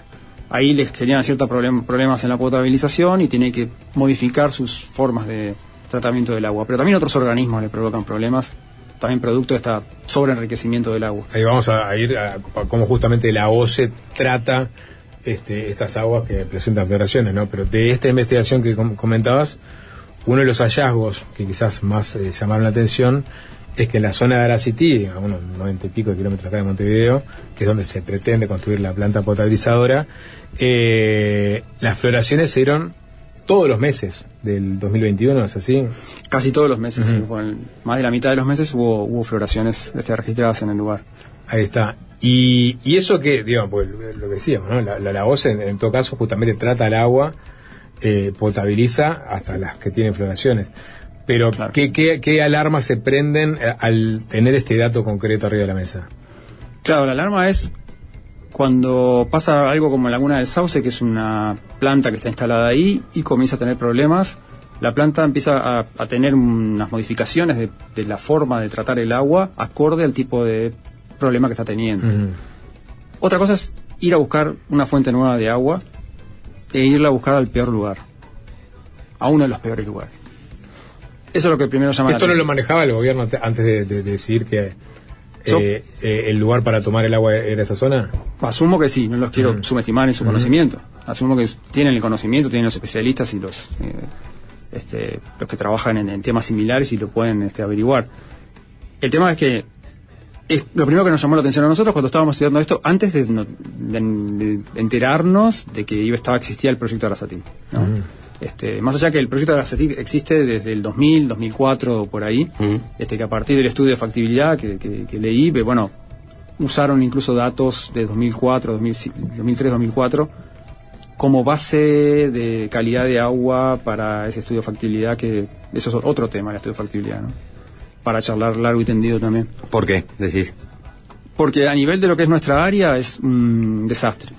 Como, como estudio, como, como investigación, como, como proyecto, ¿no? Y, y, y cómo este, excluyeron la posibilidad de hacer un buen análisis de calidad de agua del sitio. O sea que el estudio es malo. El estudio de calidad de agua es malo. Y es de- del 2004. U- usan datos de 2004, muy antiguos, para lo que es el Río de la Plata, estamos más- casi 20 años de datos, de, de no datos, y después utilizan dos muestreos que fueron realizados en 2021, en primavera y en el comienzo del verano. Sacaron una sola muestra de agua a 3 metros de profundidad y las llevaron a un laboratorio privado para hacer el análisis. O sea que eh, para complementar ese estudio del 2004 se hicieron estas dos muestras. Tomaban dos muestras. Eso no pasa un curso Es básico. insuficiente. No. Sí. ¿Cuá- ¿Qué cantidad de muestras se debería tomar como para Y para hacer una tener la seguridad de lo que estás haciendo? Por ejemplo, para tener una idea del- de, lo que fue el estudio de impacto ah, en Punta del Tigre, se tomaron datos de más de dos años de, de datos tomados con cierta regularidad y, y- y frecuencia alta, ¿no? Este, hay que tener una línea de base de lo que pasa en el lugar, este, más allá de lo que pueda existir como, como satelital o remoto, pero hay que tener una buena línea de base. Sí se hizo un trabajo de, se colocaron sensores en el fondo de, de esa zona y se pudo determinar, se ve que era un interés muy importante, obviamente, la salinidad del lugar y cómo variaba esa salinidad. A eso se le agregaron algunos sensores para medir clorofila, pero del fondo, a 6 metros de profundidad, y, y se pudo evaluar, pero hasta que empezó la primavera y el verano. Es decir, la ventana de peor situación se la dejó de ver. Ah, o sea, en, en, en el, momento de mayor este, floraciones de cianobacteria no se hicieron No sé si yo mu- trabajo. muestras. Al menos no está reportado en el estudio de factibilidad. Se descartó eh, el tema de la salinidad, que era una de las preocupaciones, porque eso implicaba este, tener que montar una planta que fuera a la vez desalinizadora. Y ahí se planteó lo del polder para acumular agua durante los meses fríos y este tomar esa agua en el momento que, que, se, que se, se necesitara, ¿no? Como ahora que estamos este, con este problema de falta de agua. El tema es que en el estudio de factibilidad, eso es ahí sí, este, alguien puso los dedos en, los teclados, hizo un análisis de qué le pasaría a ese polder y pudo proyectar que ese polder tendría problemas muy graves de eutrofización y de floraciones de ¿Qué cenobacterias. es un polder, perdón? Es una Un especie de embalse. un reservorio. Un reservorio. Ujú. Un poco como cerrado, ya no tan embalses, más este, cerrado. en- lo, lo, lo, lo acotan un poco más. Es un embalse, este. Más piscina. Más piscina. Pero grande, muy que, grande. que es donde se va a, finalmente Acumular ya- agua. a acumular agua para potabilizar. Ahí está, para potabilizar. Entonces esa agua, mm, sabemos por los estudios que se han hecho en Punta del Tigre que el- por más que pase el invierno, las cianobacterias están pasando por ahí y andan en la vuelta, crecen poco por las temperaturas, pero están ahí. Entonces las pongan en un polder, van a estar mucho más cómodas. Donde venga la primavera y el verano, Eh, súper sí, cómodas sí. y el crecimiento es exponencial. Va a ser como niños yendo al club en el verano. Claro. Y ahora la, eh, lo que se me ocurre preguntar es, digo, uno no, supongo no se encapricha con un lugar, digo, Mm. tiene que ser, ¿por qué lo hacemos en, en Arasatí? No, porque me gusta el nombre. Mm. O sea, tiene que haber algunas este, virtudes o cualidades de haber tomado ese lugar. Sí, una de las que yo escuché por el anterior ministro era que ese lugar tenía una fuente infinita de agua. ¿no? Era una, Que había mucha agua. Mucha agua. Eh, el tema que, claro, que es- eso puede ser, sí, es una fuente de, de gran caudal de agua.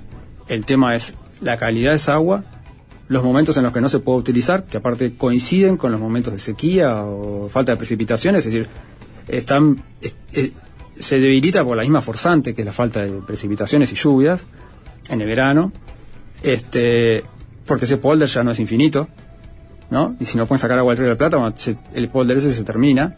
Este, pero además hay, otra cuestión que, llama la atención, es que el río de la Plata eh, por, por sí, para una toma tan importante como una, como una toma este, adicional al río de la Plata, Sí.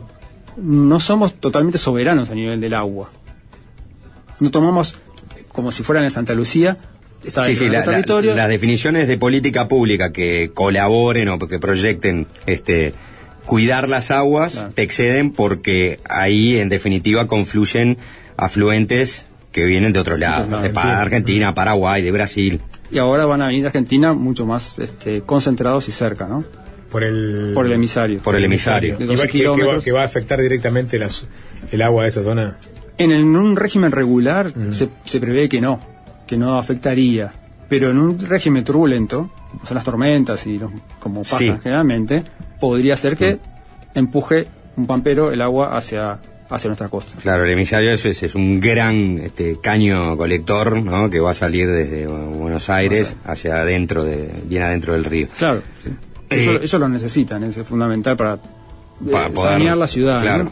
Sí, sí, sí. No, no tienen otra, No tienen otra. otra opción. Eh, el otro día le preguntaba al subsecretario ¿no? de Ambiente, a Gerardo Amarilla, sobre, le comentaba sobre este problema, de la, pos- de la toxicidad en definitiva, de la, de la posible toma de arasatía ahí en relación a las cianobacterias, y una de las respuestas es, claro, el problema es que también están en todos lados las cianobacterias. Ahora venimos hablando y es, en realidad ahí está la mayor concentración. Se podría plantear una toma donde ese problema fuera menor o fuera, yo no sé si inexistente, porque con los movimientos capaz que son este, difíciles de decir que sea inexistente, teniendo en cuenta de que obviamente uno está pensando en una toma que no se aleje mucho del área metropolitana, o sea que no se aleje mucho de, en definitiva, los, puntos que se van a abastecer.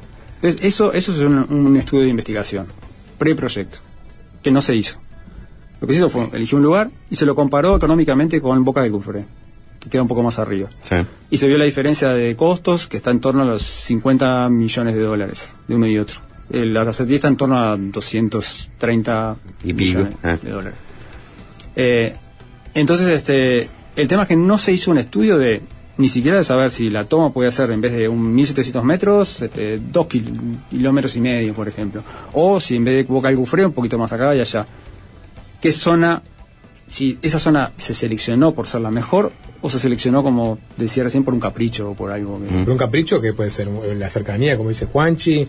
No, pero eso no Eh, sería un capricho, porque eso tendría que no, ver bueno, con el tema de costa. está bien, ¿no? Si pero- yo la llevo al lugar más conveniente, pero está 50 kilómetros No, más para allá es otro tipo de inversión. no obvio que un capricho no fue, no es tipo, no, me cae muy bien Arasatí, le tengo un apego importante. Pero suena lindo, ¿eh? Eh, suena lindo, claro, pero me imagino que habrá factores que determinaron que, bueno, este es un lugar óptimo para tomar agua. En el estudio de factibilidad no están argumentados, yo no los encontré. Es decir, no, no está esa comparación y que luego de un análisis se dice, bueno, por tales y tales razones, pro y contra, se define este lugar como el mejor por determinados este, balances que se hacen y, no, no está... Lo otro que decía el subsecretario de Ambiente es, eh, bueno, más allá de decir, el, el problema, si la toma es aquí o es allá, igual va a ser el mismo, porque cianobacterias en definitiva hay por todos lados. Decía, bueno, tenemos la, la, la- la tecnología como para potabilizar el agua y que no sea un problema. O por lo menos elegir los momentos para potabilizar, más allá de que pronto a veces se tomará o no se tomará, en función ¿no? de que si la presencia de cianobacterias es mucha o poca, y por poder distribuir esa agua este, con, yo qué sé, con racionalmente a lo largo de todo el año. Claro, el tema es que eh, yo también escuché eso que decía que las cianobacterias también estaban por todos lados, estaban en Santa Lucía y, y- y no, no están así, como te decía recién. Prácticamente no están en Santa Lucía, están reservadas en esos embalses y aparecen de vez en cuando. Y la OCE ahí las conoce bien cuando, cuando es más probable que aparezcan. Claro. Y en muy baja cantidad, ¿no? Este, acá estamos en un escenario que es completamente distinto. Es a veces potabilizar una pasta verde, ¿no? Directamente. ¿Pero es posible potabilizar una pasta verde? Es posible potabilizar orina de astronauta, ¿no? Se puede hacer. Es decir, el tema es con qué costos eh, y con qué riesgo, ¿no? Entonces, sí te- los ingenieros pueden decir, sí, podemos potabilizar cualquier agua, incluso la de una cloaca. Eh, el tema es con qué, a qué riesgos nos vamos a enfrentar y bajo qué costo se va a hacer. Claro. Y qué tan necesario es, si no hay otras alternativas. Porque si el escenario es ese, potabilizar un agua ya tóxica, que frecuentemente va a estar tóxica, eh, no existen otras alternativas, quizás un poco más a salvo, eh, para poder eh, utilizar el agua. O no existen otras alternativas como dejar de perder tanta agua como la que estamos perdiendo. Y eh, en, Cuando en- siempre deja de perder tanta agua por rotura de caño, por ejemplo. Rotura de caños, y eso es algo que la OCE ha reportado. Que Es el pierde 50%, ¿no? pronto- Sí. Dicen que es el 50%. Yo cuesta escucho, yo escucho esa Es cantidad locura. hace Una 20 locura. años. Sí. No sé si hubo un relevamiento, pero siempre te repiten, el 50% del agua Claro. se pierde por rotura cañera. Ahí es donde yo encuentro como algo no, no por deterioro lógico. de cañerías, ¿no? Porque hay que decir que son cañerías que se están instaladas hace 100 años. Claro. Y que se, Partes. y, claro, parte, digo, porque muchas otras se van cambiando, se van renovando. Se rompe un caño y lo cambia, se rompe un caño y lo cambia. Pero no es una inversión que es y vamos a cambiar todos los caños. Claro. Eso está planteado como algo necesario, ¿no? Que es necesario de aquí al futuro. Es, por ejemplo, los israelíes plantean de que es una locura perder esa cantidad de agua, ya no pueden creerlo, pero claro, se puede llegar a, a unos mínimos de 15%, 20%, como unos mínimos. Claro.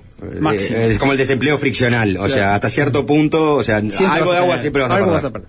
Entonces, eh, la idea, al menos si hacemos un poco, pensamos un poco en lo que es la fuente, las fuentes de agua, es después cómo se trata, con qué costo se trata para llegar a estándares eh, potables, ¿no? Con los mejores estándares que tiene la OCE y se, se aceptan internacionalmente, desintoxicar esa agua completamente, prácticamente como para embotellarla, porque la tecnología que está planteada para la SATI es una tecnología de, de primer nivel, eso no lo discuto, Mm. este, carísima, que ni siquiera la OCE la aplica en aguas corrientes, este, pr- prácticamente como para embotellar agua que después se va a meter en un caño y se va a perder la mitad. Entonces, y, después que se pierde la mitad, ¿cuál es el uso que le damos al agua? ¿Cuál es la importancia que le damos al agua? A esa agua tan arduamente descontaminada y desintoxicada, ¿no? Este, el agua, el- los usos que se le dan en, en las ciudades y en las casas es Ahí ya entramos en otra discusión. Bastante Si, si hay que racion- racionar el uso del agua, si tiene que haber una política. Claro. eh, que, que sol- no solamente cuando sea una seca que te digan no laves el auto, este, sino que tiene que ser una política más largo aliento. Claro. Hacemos una tanda, Luis, ¿te parece? Porque queda obviamente, o sea, vos decís que existe una tecnología para potabilizar una pasta verde igual, ¿no? Este, eso obviamente... eh, eh, Orina de astronauta. digo. Orina de astronauta, Lo bueno. cual este, no, Es puede verdad, ser un buen se negocio para los excéntricos, ¿no? Lo pones en Sí. un supermercado, en un país de ingresos altos, ya muchos extravagantes, y pones este eh, orinaustro, ¿no? Potabilizar agua salada. Sí, también. Sí, Por- eso se hace. Eh, Eso lo, lo hacen los israelíes. Sí, sí, lo hacen los barcos también. Claro. ¿Por qué no lo hacemos nosotros? Por acá, De- ¿no? después de la- después de la ¿Eh? tanda- Eso, eso- eso sí vale plata. Saben. Fácil desviarse.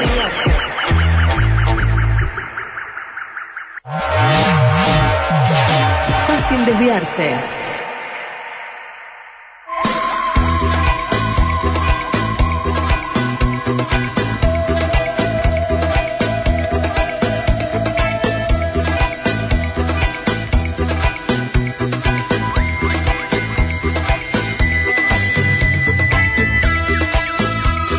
Seguimos la charla con Luis Auriot, él es este profesor del Instituto de Ecología y Ciencias Ambientales de la Facultad de Ciencias y estamos hablando sobre esta investigación que determinó que en el lugar donde se plantea montar la planta potabilizadora ahí en Arasati, bueno, encontraron este una cantidad importante de eh, floraciones, ¿no? Que por lo menos este prenden alguna alarma sobre si es el lugar adecuado para este montarla allí o no. Eh, Juancho, no sé si preguntó si eventualmente había otro lugar, ¿no? Cercano, ¿no? Tampoco alejarse mucho del área metropolitana, donde la calidad del agua o, digamos las fluctuaciones y las floraciones fuera menor. Claro. Sí, eh, hay en el estudio de factibilidad hay una, una análisis que va por el lado de, de los costos, pero no por el lado de las ventajas, este, que es en Boca de Cufré, eh, pero no hay otro análisis planteado, ¿no? Si más lejos, más cerca o más cerca Juan Lacase, ¿no? está planteado como ese lugar, este, y, así está planteado el, estudio de factibilidad.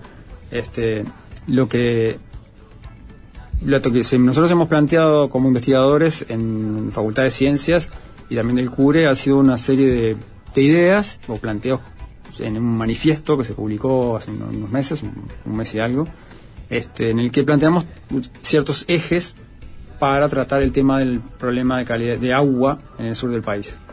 Y entre ellos nos planteamos nuestras preocupaciones. Una es Arasatí y las debilidades que nosotros encontramos en ese proyecto.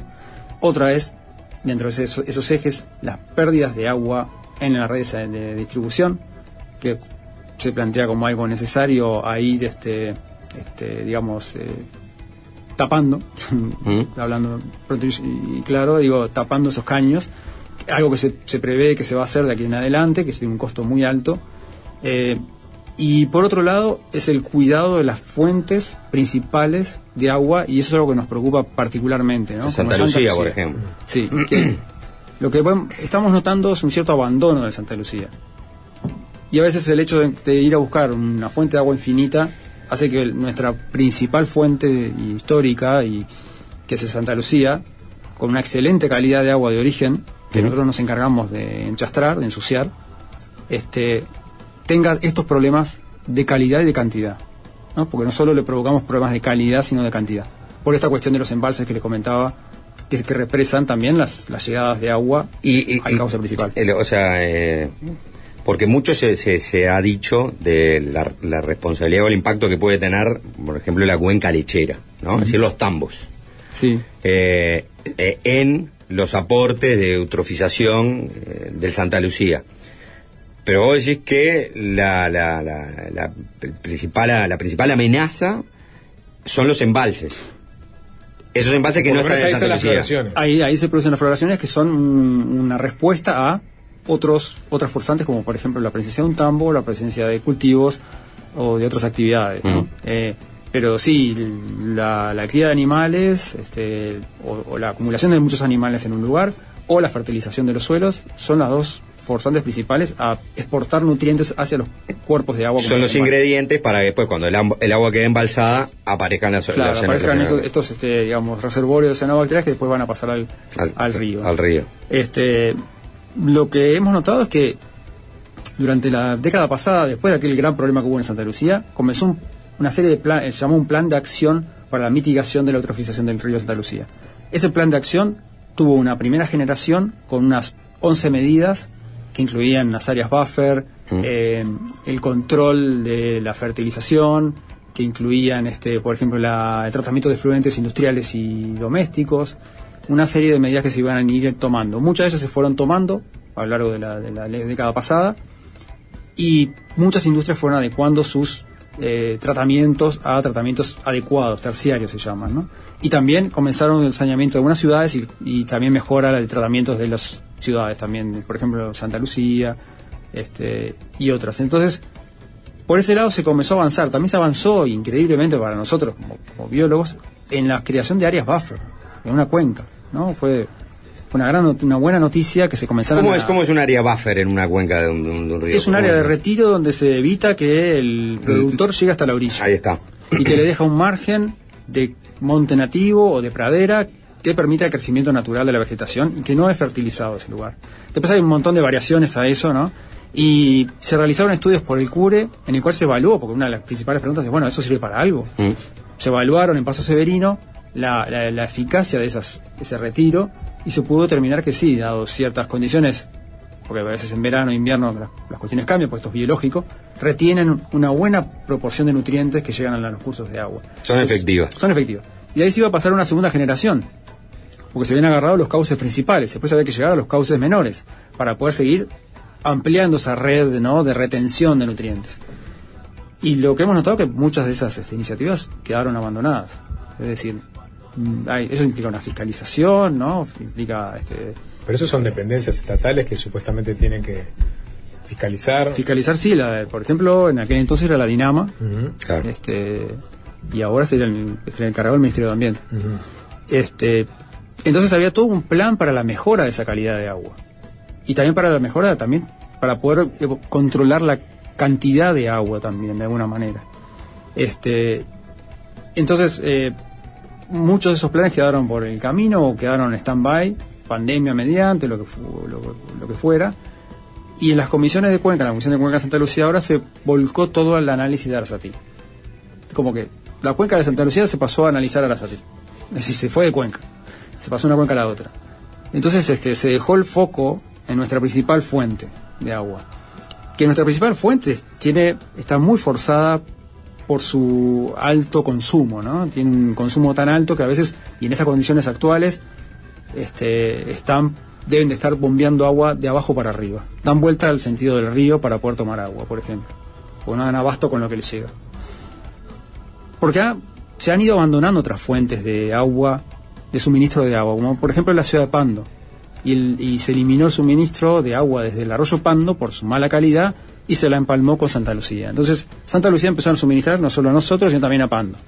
Y así sucesivamente, ¿no? Es decir, el, temor está en que las fuentes se vayan sustituyendo, se vayan eliminando, y se esté buscando una fuente, este, digamos, entre comillas, infinita, que también tiene sus, sus desventajas. Ahora, eh, supongamos que uno tenga los máximos controles, ¿no? Para, para tratar de que la calidad del agua de esa fuente sea la mejor posible. Que uno haga esa inversión millonaria que termine generando que la pérdida de agua a través de cañerías sea de un 15, un 20%, ¿no? Algo relativamente eficiente en los términos que hablamos de que es imposible que sea cero.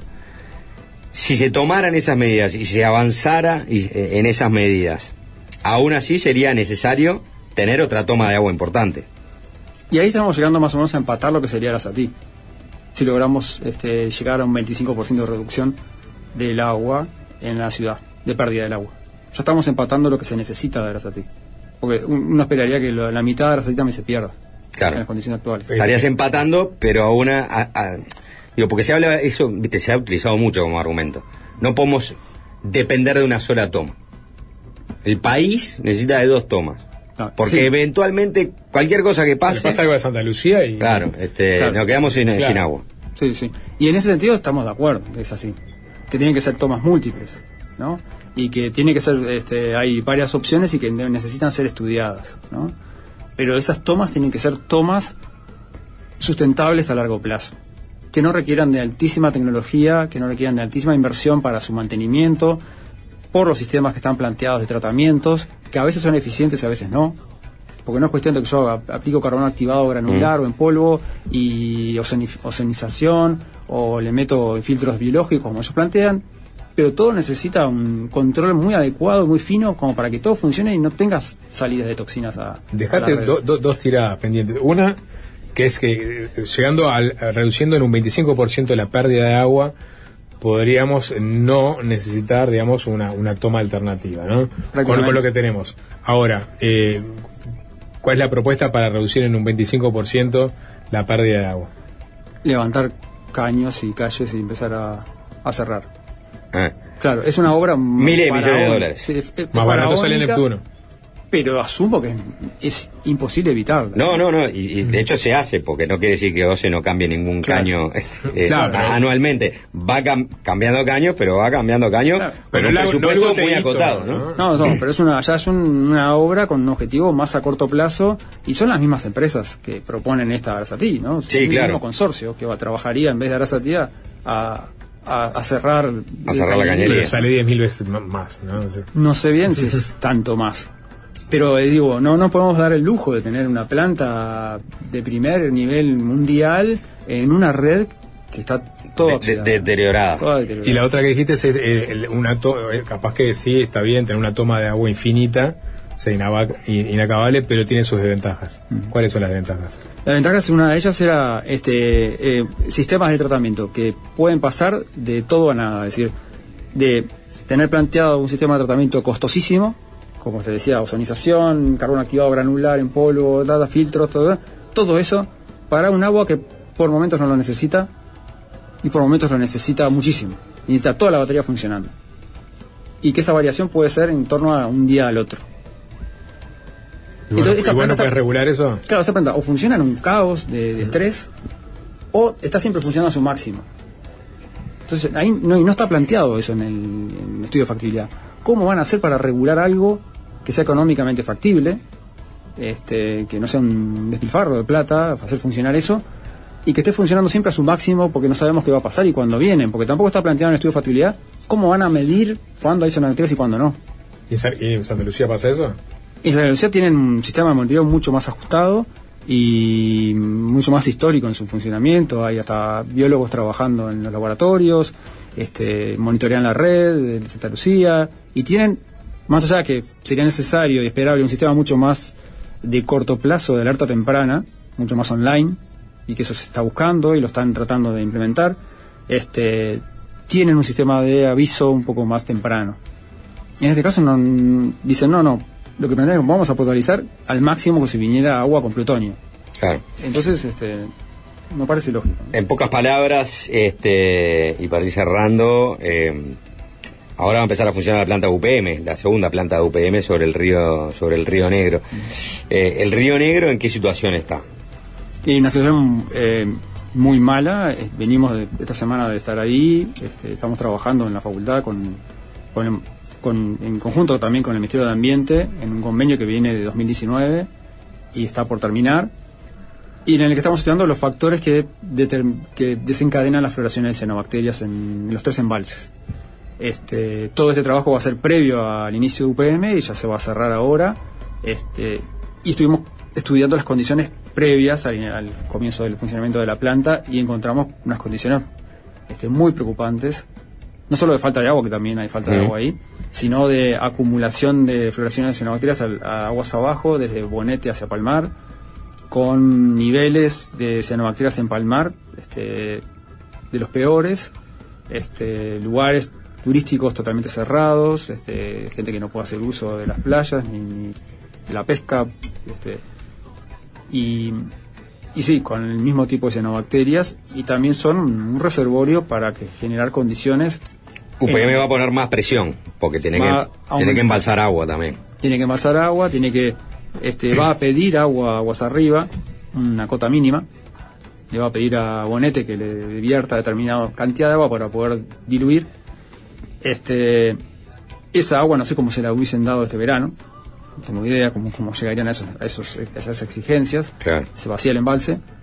Eh, pero el- lo que va a pasar aguas abajo es que el agua va a estar muy retenida porque muchas veces Palmar está cerrado y el agua está retenida y los efluentes van a terminar en Baigorria y en Palmar acumulados y van a ser disueltos a principio de su vertimiento, pero después van a ser acumulados y ahí es donde está el gran reservorio de cianobacterias y la gran ma- magnificación que provocó aquella floración de 2019 que contaminó todas las costas de Uruguay. ¿Qué tanto se le puede adjudicar a, a la eutrofización de- de- del río Negro, por ejemplo, las aguas servidas de Valle, de la ciudad brasilera? Y muy, en realidad se le puede eh, atribuir al comienzo de, de la cuenca, ¿no? En la, en la- en la cola de la cuenca, el comienzo. ¿no? Ahí los caudales son muy bajos. Después hay una, una autodepuración, que es un fenómeno natural que ocurre. Los, los ambientes nos, nos brindan un servicio gratis, que es hacerse cargo de nuestros desperdicios, ¿no? Y se hacen cargo bastante bien, si no los saturamos, ¿no? Tiramos otras cosas, nos olvidamos y desaparecen, ¿no? Entre comillas. Bueno, eso pasa eh, después de esa ciudad brasilera, comienza a verse ese fenómeno, hasta que este, comienza a ir más hacia aguas abajo y comienza a aportar Uruguay su parte, ¿no? Este, y ahí sí se comienza a aumentar este, los niveles de nutrientes. Pero el, según los estudios que se habían hecho en la Dinama sobre los aportes puntuales y difusos, puntuales, digamos, ciudades, industria, difusos, agro y todo lo que lave el campo, ¿no? Eh, los aportes en el Río Negro sin- significan un 2%, los puntuales. En el Santa Lucía el 20%, pues más urbanizada, es Claro. una Sí, sí, cuenca sí. mucho más urbanizada. Entonces plantear de que yo arreglando el saneamiento de, de la cuenca del Río Negro voy a solucionar el problema de las bacterias es un cuento. El 2% no hago nada. Claro. Sí, sí, Este- atacando la parte muy minoritaria del ¿Las fuentes problema. difusas cuáles son? Que ojo, es necesario. Hay que hacer Sí, sí, sí, claro, claro. Poner que bajase Es 2%, pero de fuentes difusas, ¿con- ¿en cuáles concentrarías? Y en el agro sería la principal y sobre todo el agro de, de- de, este, en la zona más baja, ¿no? A partir de Palmar. ¿No? Lo que es el río G y el río, el arroyo grande. A mí me, me han dicho, porque he hablado de esto bastante con este. eh, ahora no, no, no me, no me está saliendo el nombre, ¿no? Pero fue integró muchos, mu- tuvo muchos años en el, en el- lo entrevistamos acá varias veces, en el Ministerio de Ganadería, ¿no? El gaucho. El gaucho, el gaucho García Preyac, gracias. este, de gran, hecho, gran contrincante en la discusión. eh, exacto, sí, sí, sí, gran contrincante. Y, y de hecho he ido a varias presentaciones que han hecho del ministerio. Ellos atribuían justamente que el, mayor aporte venía de la cuenca del Chi, como afluente del Río Negro, y eh, ponían el foco mucho más en la actividad lechera, o sea, la actividad de tambo, que en la, ah, en la, en la agricultura, ¿no?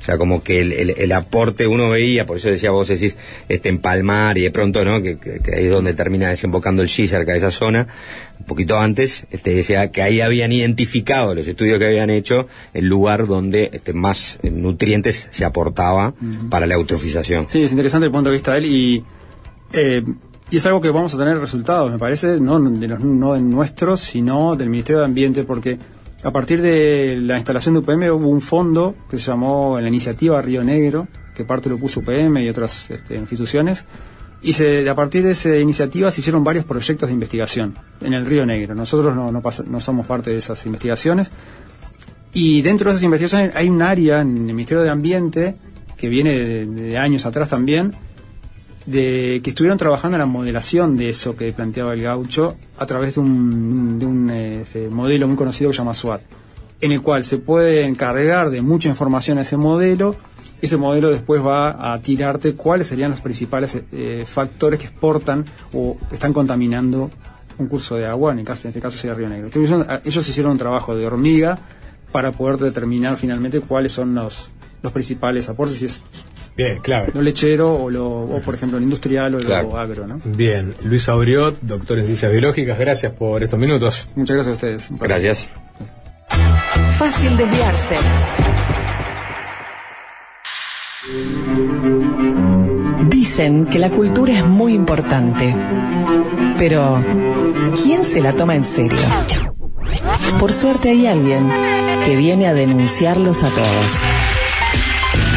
Los pedantes que compiten por ser el primero en gritar ¡Bravo! Los políticos que leen todos el mismo bestseller. Los tecnócratas que cierran los teatros. Ciudadano Ilustre. La columna de Fernando Medina.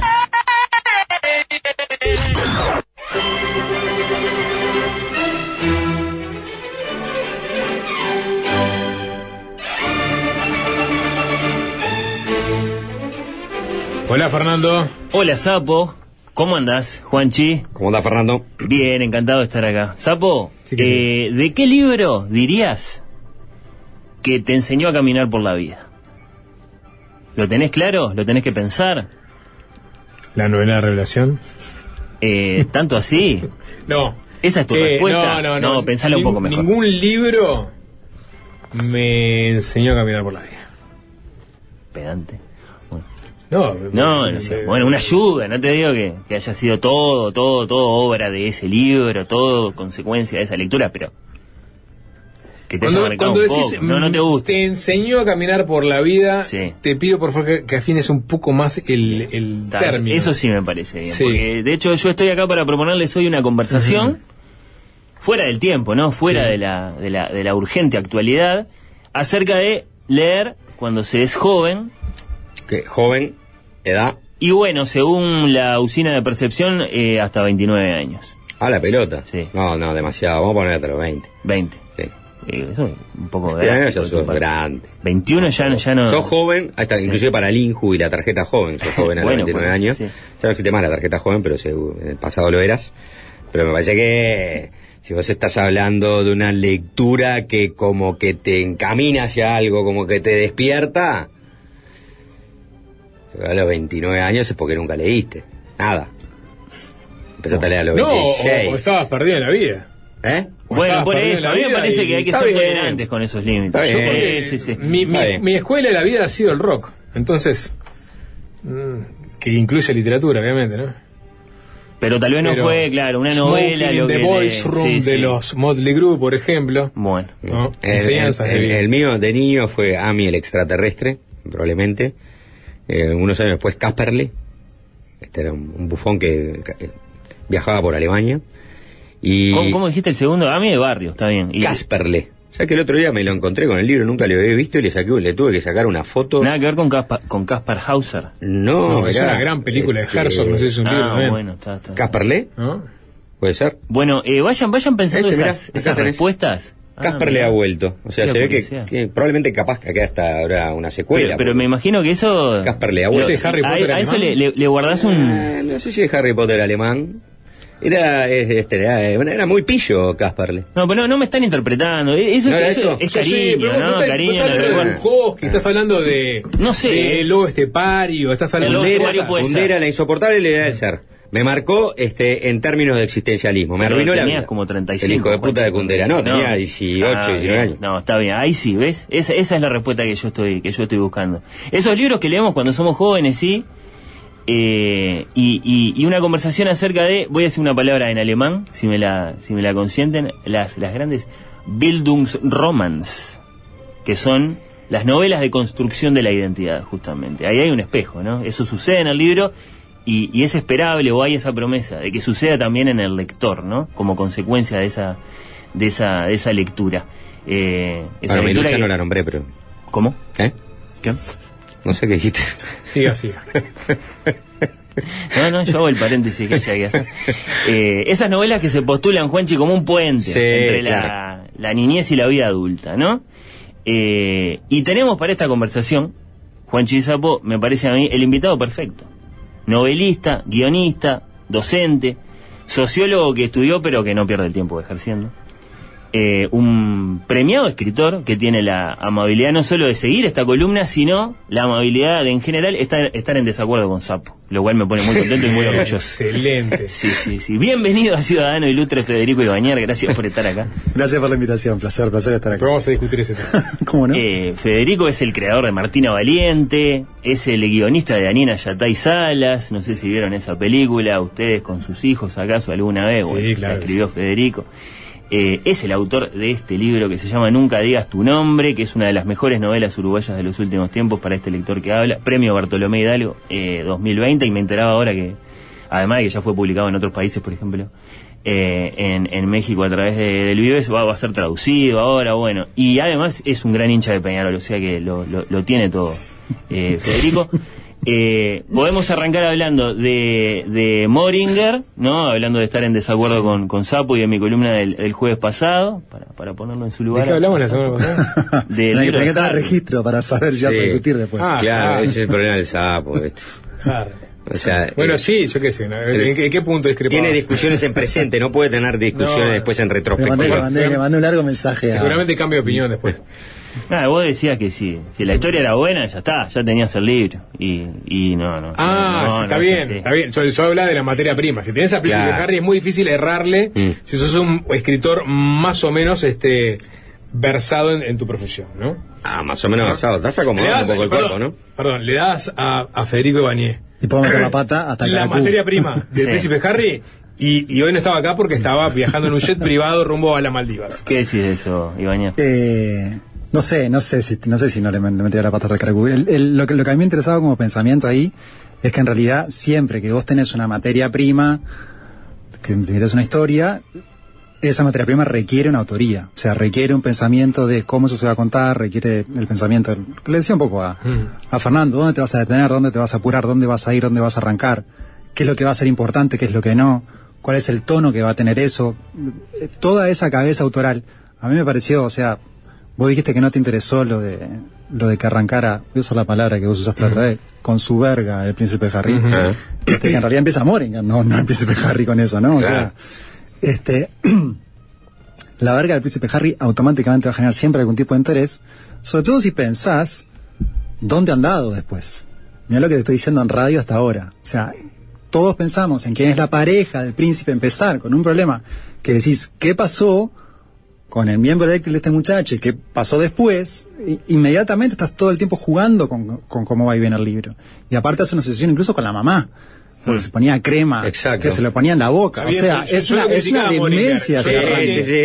Yo, yo lo que decía es que cual- cualquier eh, autor, ¿no? Eh, Más o menos este, eficiente en lo que hace, con esa materia prima tiene grandes chances de este, ser un bestseller. Claro, pero esa novela por ahí arrancada en un bello día de la década del 70. Claro, capaz que otro no, no tenía los, Obvio. los escrúpulos. Exacto. ¿no? de meterse Para ahí. de meterse Sí, sí. ahí y decir, vamos por acá. Decía, no, no, mirá si le lleva a sugerir de meter este tema. Claro. Se autocensuraba. Estás hablando de un príncipe, ¿no?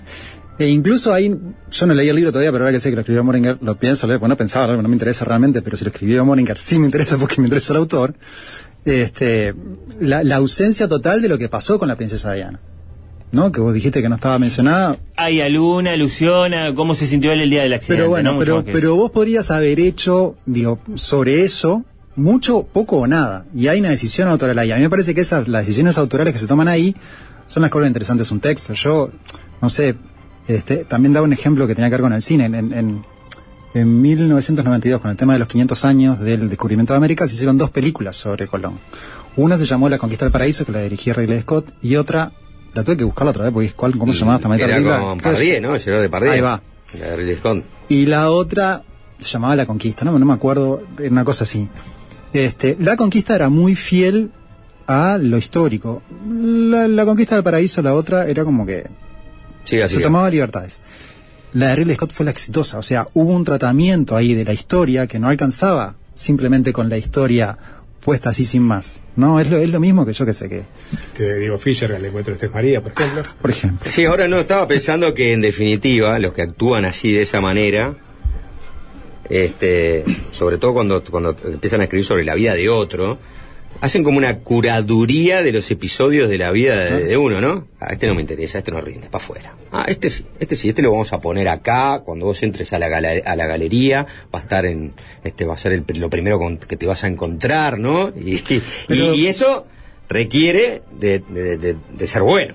Y un pensamiento, y un pensamiento de la unidad. O sea, porque el libro no es simplemente pongo todas las anécdotas que vinieron y las pongo ahí, las tiro, más o menos Ah. van a andar, sino que hay un pensamiento de que vos, cuando llegás al final del libro, tenés que sentir que, tra- que transcurriste por una unidad, y que esa unidad tuvo un sentido, y que al final del día el libro, que es muy largo y del cual te vas a acordar de solamente detalles muy básicos, a menos que lo leas mucho, como se leía antes, que nunca se leían los libros enteros antes, se leían de apartes, se tomaban notas y es como que la- la- era una lectura intensiva, distinta a la extensiva de hoy, hoy que tenemos la intensiva, tenemos una imagen al final del día muy parcial del libro, pero bueno, ese libro si consiguió convertirse en una unidad, te queda vos esa unidad, algo de esa unidad también te queda, ¿no? Y eso tiene que ver con el pensamiento y con la construcción de la realidad. O sea, cómo es que se construye la vida de este tipo que incluye montones de cosas, ¿no? O de cualquier persona, en definitiva. Digo, cómo eso se convierte en una unidad que vale narrativamente porque significa algo para aquel que lo lee y construye algo en la cabeza de aquel que lo lee. Por estas consideraciones es que vale la pena traer autores, por lo menos una vez cada tanto, eh, a, este, a este espacio. Te quiero preguntar, Federico, por la novela eh, en tanto que lector y también en tanto que, que autor, obviamente, la, la novela, la, la dueña absoluta del siglo XIX, que parece seguir ahí. No sé si estás de acuerdo en decirlo así tan sencillamente, muy, muy viva entre nosotros, ¿no? En, en este siglo XXI presente. Aún para lectores jóvenes, o incluso especialmente para lectores jóvenes que las aceptan como, como desafío, pese al avance de, bueno, todos los, los consabidos competidores que, que son competidores que nunca tuvo, mucho más avasa- avasallantes que el, que el cine, que fue el gran competidor que tuvo en el siglo XX, ¿no? Llámense videojuegos o, o series o, o TikTok. ¿Te parece misterioso o te parece, eh, digamos, lógico? ¿no? Que sea así, que exista esa, esa permanencia de, de, de- de la novela en este momento, para usar Yo- una yo- palabra sonora de la historia cultural. Siempre, siempre, este, cada vez que aparece algo nuevo, hay como una teoría media, este, del final de las cosas, ¿no? Cuando, es una cosa muy tonta, cuando aparece el libro por primera vez, es la primera pantalla que aparece. Y era el fin de la tradición oral de la gente sentada en torno al fuego, ¿no? Y eso no desapareció.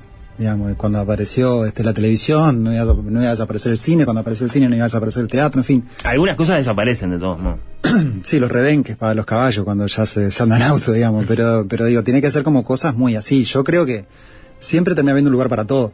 Hoy además eh, vivimos en una sociedad capitalista que rápidamente encuentra los mercados o los nichos de mercado, mejor dicho, a quien le puede vender determinadas cosas como para que sigan existiendo. Yo creo que la novela del siglo XIX, sin ser un experto ni un académico ni nada, porque no lo soy, no, no, no, no puedo hablar desde ese lugar, mi sensación es que sobrevive muchísimo en las series. Las series hoy, este, yo creo que, que dan cuerpo a mucho de lo que eran, yo qué sé, las novelas del, del, del siglo XIX, del siglo XIX de, de aventuras y de y, de- y a, y a- y a lo Dickens, digamos. Sí, sí, por sí. Esos grandes encuentros eh, baratos y adictivos que Claro. capaz que eran sí, las, las novelas. Pero, pero que, ta- que también tiene esta cosa de que, de que es muy importante para el, para el lector el, o para que- quien participa de esa ficción como espectador, digamos, sea lectura o sea mirando una, una serie, este, identificarse con los personajes, tener, tener una, una experiencia emocional a partir de esta vida de otros, ¿no? O sea, como si fuera una especie de, de hay, hay ya de hecho estudios sobre eso, una especie de, de, de vida paralela donde, donde yo puedo experimentar mis propios sentimientos desde un lugar seguro, ¿no? Entonces, de- desde ese lugar, ¿no? Y muy particularmente si pensás en lectores jóvenes, Claro. ahí calza. Tenés mucha experiencia escribiendo para lectores jóvenes con, con- con- con tus novelas. Eh, ¿qué, qué decís de, de esas eh, novelas de construcción de la identidad, de aprendizaje, de crecimiento? Eh, ¿Operan así sobre los lectores? ¿Hay eso? ¿Hay eso que yo le decía un poco a Sapo jugando, de, de- de que le- les enseñan a caminar por la vida? ¿Pu- ¿Puede ser tan importante un, libro a los 18 o a los 20 o a los 22 o a los, o a los 29? Si vamos a ampliar los límites. Eh, yo obviamente tengo una versión, una visión parcializada sobre eso, ¿no? O sea, no, no, no tengo una visión como, muy difícil tener como una visión muy objetiva. Me parece aparte que cada lector es un mundo y que todas las generalizaciones ahí son interesantes para entender ciertas cosas, pero a su vez ocultan muchas otras que me parece que no vale la pena. Yo, el- lo que a mí me pasa es que sí, que yo creo que los libros, eh, no todos los libros, sino que la lectura y en algún momento alguna experiencia particular de lectura puede eh, ayudarte, no, no- ayudarte no es la palabra, eh, puede significar algo para vos en un momento. Y eso está buenísimo. Yo no sé exactamente después si ese significado implica que te hizo crecer, te acompañó en tu vida, bla, bla, bla, bla. Todo eso es, es más una, Una cosa narrativa, clara y una cosa que pensará cada lector después. Pero a mí lo que sí me parece es que en un momento un libro este, puede vincularse con vos y otorgarte un cierto sentido. No sé, mi hijo ahora mayor, por ejemplo, Joaquín, tiene 14 años, está recontra enroscado con un libro que yo le compré cuando tenía 10 y que no me dio bola y que ahora sí lo enroscaron. Entonces tengo que estar viendo dónde corno los consigo porque están como medio agotados, que son los gatos guerreros. El loco, claro, lee los libros y los lee desde un vínculo emocional súper fuerte, ¿no? Ten- Tenemos 12 libros en casa, vamos por la final, final de la segunda saga, tenemos que empezar ahora con la tercera saga de conseguir los libros. Pero él eh, está leyendo los libros de la misma manera que se por la mitología griega, armando mitología. Y cuando vos lees la mitología, y la mitología tiene esa cosa que, que atraviesa naciones y que atraviesa culturas y que atraviesa tiempos y que muestra una cosa, muestra una cosa que es mentira, pero que es una verdad profunda acerca de quién sos vos, entonces se los lee desde ahí, eh, sin duda que eso tiene que tener un efecto. No quiere decir que porque vos leas eso vayas a ser mejor o peor. Este se sabe que los los capos de los campos de concentración leían a Goethe, yo qué sé, no sé, no, no, la, lectura no es de por sí misma un, un paladín de ninguna justicia ni de nada, pero sí es una herramienta que, que cada uno puede o no construir para construir su propia sensibilidad y para construir su propia sensibilidad y su identidad. Este, y eso está buenísimo. Que, que, que haya, que, que eso participe y que vos puedas experimentarlo y, y de alguna manera, así como hay una dieta de comida que influye sobre cómo está tu salud corporal, también hay, una dieta cultural que en algún lugar tiene que influir sobre quién sos. Lo de que los jóvenes no leen, creo que ya, digamos, lo, lo- ha quedado atrás como, como preconcepto. Cada vez que hay alguna clase de encuesta, de medición, los jóvenes leen. Ahora el tema es que leen, ¿no? Porque capaz que, claro, ya no leen La Isla del Tesoro, o no leen a No. Julio Verne o a Salgari o lo que sea. O La telaraña de Charlotte. Leen capaz que Los Gatos Guerreros. Y, Los gatos guerreros eran Sí. unos VHS que tenía sapo en la adolescencia. Ay, ay, Los había sacado del videoclub. Por eso me, me- me emocioné un poco cuando este, ese título me hizo acordar a, a esos este, VHS que tenías, ¿no? Mónica Guido, ¿no? ¿Eh? Estás ayornado No. no. amor, ¿eh? Se nota, ¿eh? Pero te alimentaba el alma, eso también digo, porque estábamos hablando de cosas que alguna vez inspiran. O, Arrancamos con el comienzo de la novela de Harry y, Sí, terminamos. sí, sí. y viste que todo tiene unidad al final. Está bien. Un, un paréntesis de humor. Sí, sí, eh, clásico, clásico. Eh, y capaz que la pregunta es si de los gatos guerreros podés saltar después a la otra literatura. ¿Qué decís? Lo que pasa es que la, ¿cuál es la otra literatura? ¿No hay otra literatura? Yo, a ver, eh, Ah, pero vos, vos, por ejemplo, estás, vos escribís en, en, en- en- en esa bisagra, ¿no? Entre la- el salto a la otra literatura. ¿no? Sí.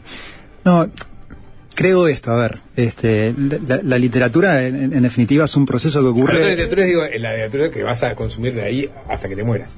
Claro, lo- lo- yo diría esto, si, si vos tenés un pediatra, un médico experto en adolescentes o un médico de medicina general, todos son médicos y todos trabajan en la medicina, Claro. digamos.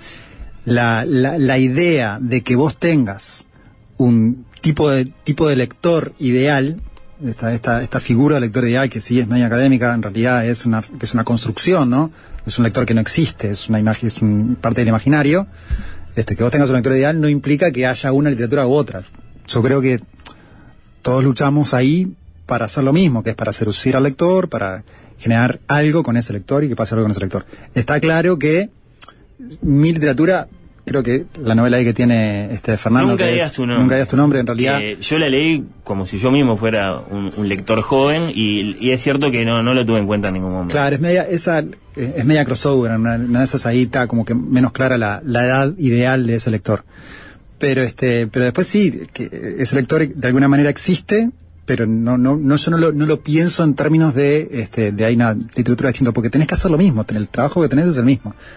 Lo que pasa es que la- los niveles de, este, de complejidad en los que vos planteas las cosas, no de complejidad de lo que, del tema que tratás, sino de la manera en que lo planteas, va a ser distinta de acuerdo a un tipo de lector. A mí lo que me pasa claramente, me doy cuenta cuando me pongo a escribir, es que mi adolescencia fue un momento central de mi vida, muy potente, muy marcador para todo lo que me vino después. Eh, en esa adolescencia hubo libros que fueron muy importantes también en, en mi vida, entonces de alguna manera estoy todo el tiempo como volviendo a escribir para vos también te interesa justamente cambiarle, o sea, hacerle la cabeza a ese adolescente. ¿no? Totalmente, o sea, lo- los, los escritores siempre queremos Que hacerle la la cabeza pregunta a alguien. original de, de, de Fernando. Capaz que no la entendí, a ver, repetímela. No, No, no, no, no, está bien. Ah, y, y- y acabas de admitirlo. Sí. Ah, cuando eh, No, Fernando sí. habló de la otra literatura, lo que sí este, me, me, me surge preguntar, con ánimo también de, de provocar, es, porque me interesa la respuesta, más que la provocación, es si el que escribe, ¿no? Para muy jóvenes, en relación al que en teoría escribe para, para adultos, es de alguna manera el jugador de fútbol 5 del fútbol, o el jugador de pádel del tenis. Eh, ta- a ver, me, encantan las, las metáforas futboleras, así, las comparaciones futboleras. Eh, yo creo que no. Yo creo que son deportes distintos. Este, yo creo que cuando, que cuando vos este, escribís una novela, voy a hacer un paréntesis acá. Antes, antes de explicar Martina Valiente, yo, este, incluso teniendo ofertas editoriales, e incluso habiendo ganado un premio con la novela como inédito, estaba haciendo un taller con Carlos María Domínguez que para mí fue fundamental, y me tomé mi tiempo para terminar de hacer ese taller con la novela antes de publicarla. Y Carlos María me planteó siempre como, en realidad nunca había trabajado con nadie que estuviera escribiendo una novela infantil o pseudo infantil o por, ahí a mitad de camino. como, para como- primeros como- lectores. Ahí va. Sí, sí. Este, me dijo eh, que la novela la puede leer cualquiera.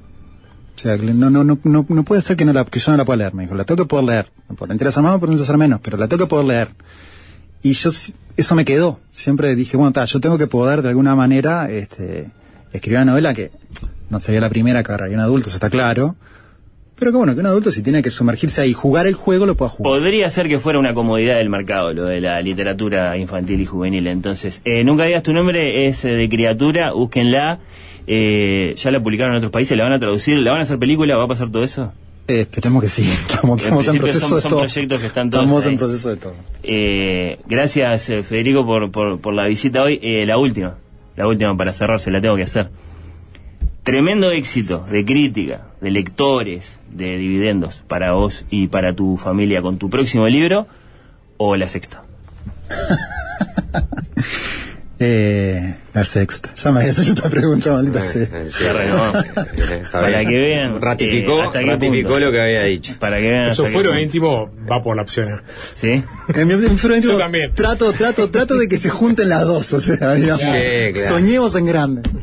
Gracias Federico de Bañar por la visita. Nos vamos. Placer, gracias Nando, gracias Federico, eh, gracias Juanchi por el humor, ¿no? Siempre. Por favor, este, pero aparte no se vayan porque tengo más chistes después de la tanda. Ya venimos. Fácil desviarse. Fácil desviarse.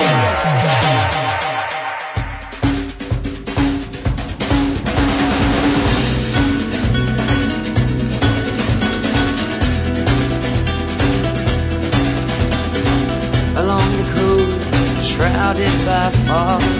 A voice hovers so sweet and soft. Estaba, eh, yo lo prometí, ¿no? Estaba Jaimito sentado en la clase haciendo problemas de matemáticas, entonces la profesora le pidió que, que respondiera una pregunta. Le dijo, Jaimito, si hay cinco pájaros, ¿no? Posando, eh, posando, posados en un, en un, en un cable, y vos le disparás a uno con un revólver, ¿cuántos pájaros quedan? Bueno, ninguno, contestó Jaimito, porque mato a uno y los restantes se van volando. Ah, no, está bien. Es buena respuesta, le dijo la, la maestra. No, no, no lo hubiera pensado. Este, yo esperaba que me dijeras cuatro, pero está, es muy interesante también tu, tu manera de pensar. Y Jaimito le dijo, "Digo, maestra, tengo tengo una pregunta. si hubiera tres mujeres, ¿no?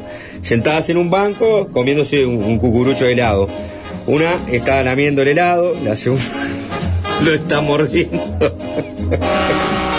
y la este, tercera lo estaba chupando, ¿no? Este, ¿cuál, de ellas estaría casada? La, la maestra sonrojó y dijo, "Oh, Jaimito, pero, pero, ¿qué pregunta? No estoy seguro de, de esa respuesta. No, dijo Jaimito, la que estaría casada es la que lleva el anillo de bodas en el dedo. Pero, este, me gusta su forma de pensar, maestro. Fácil desviarse.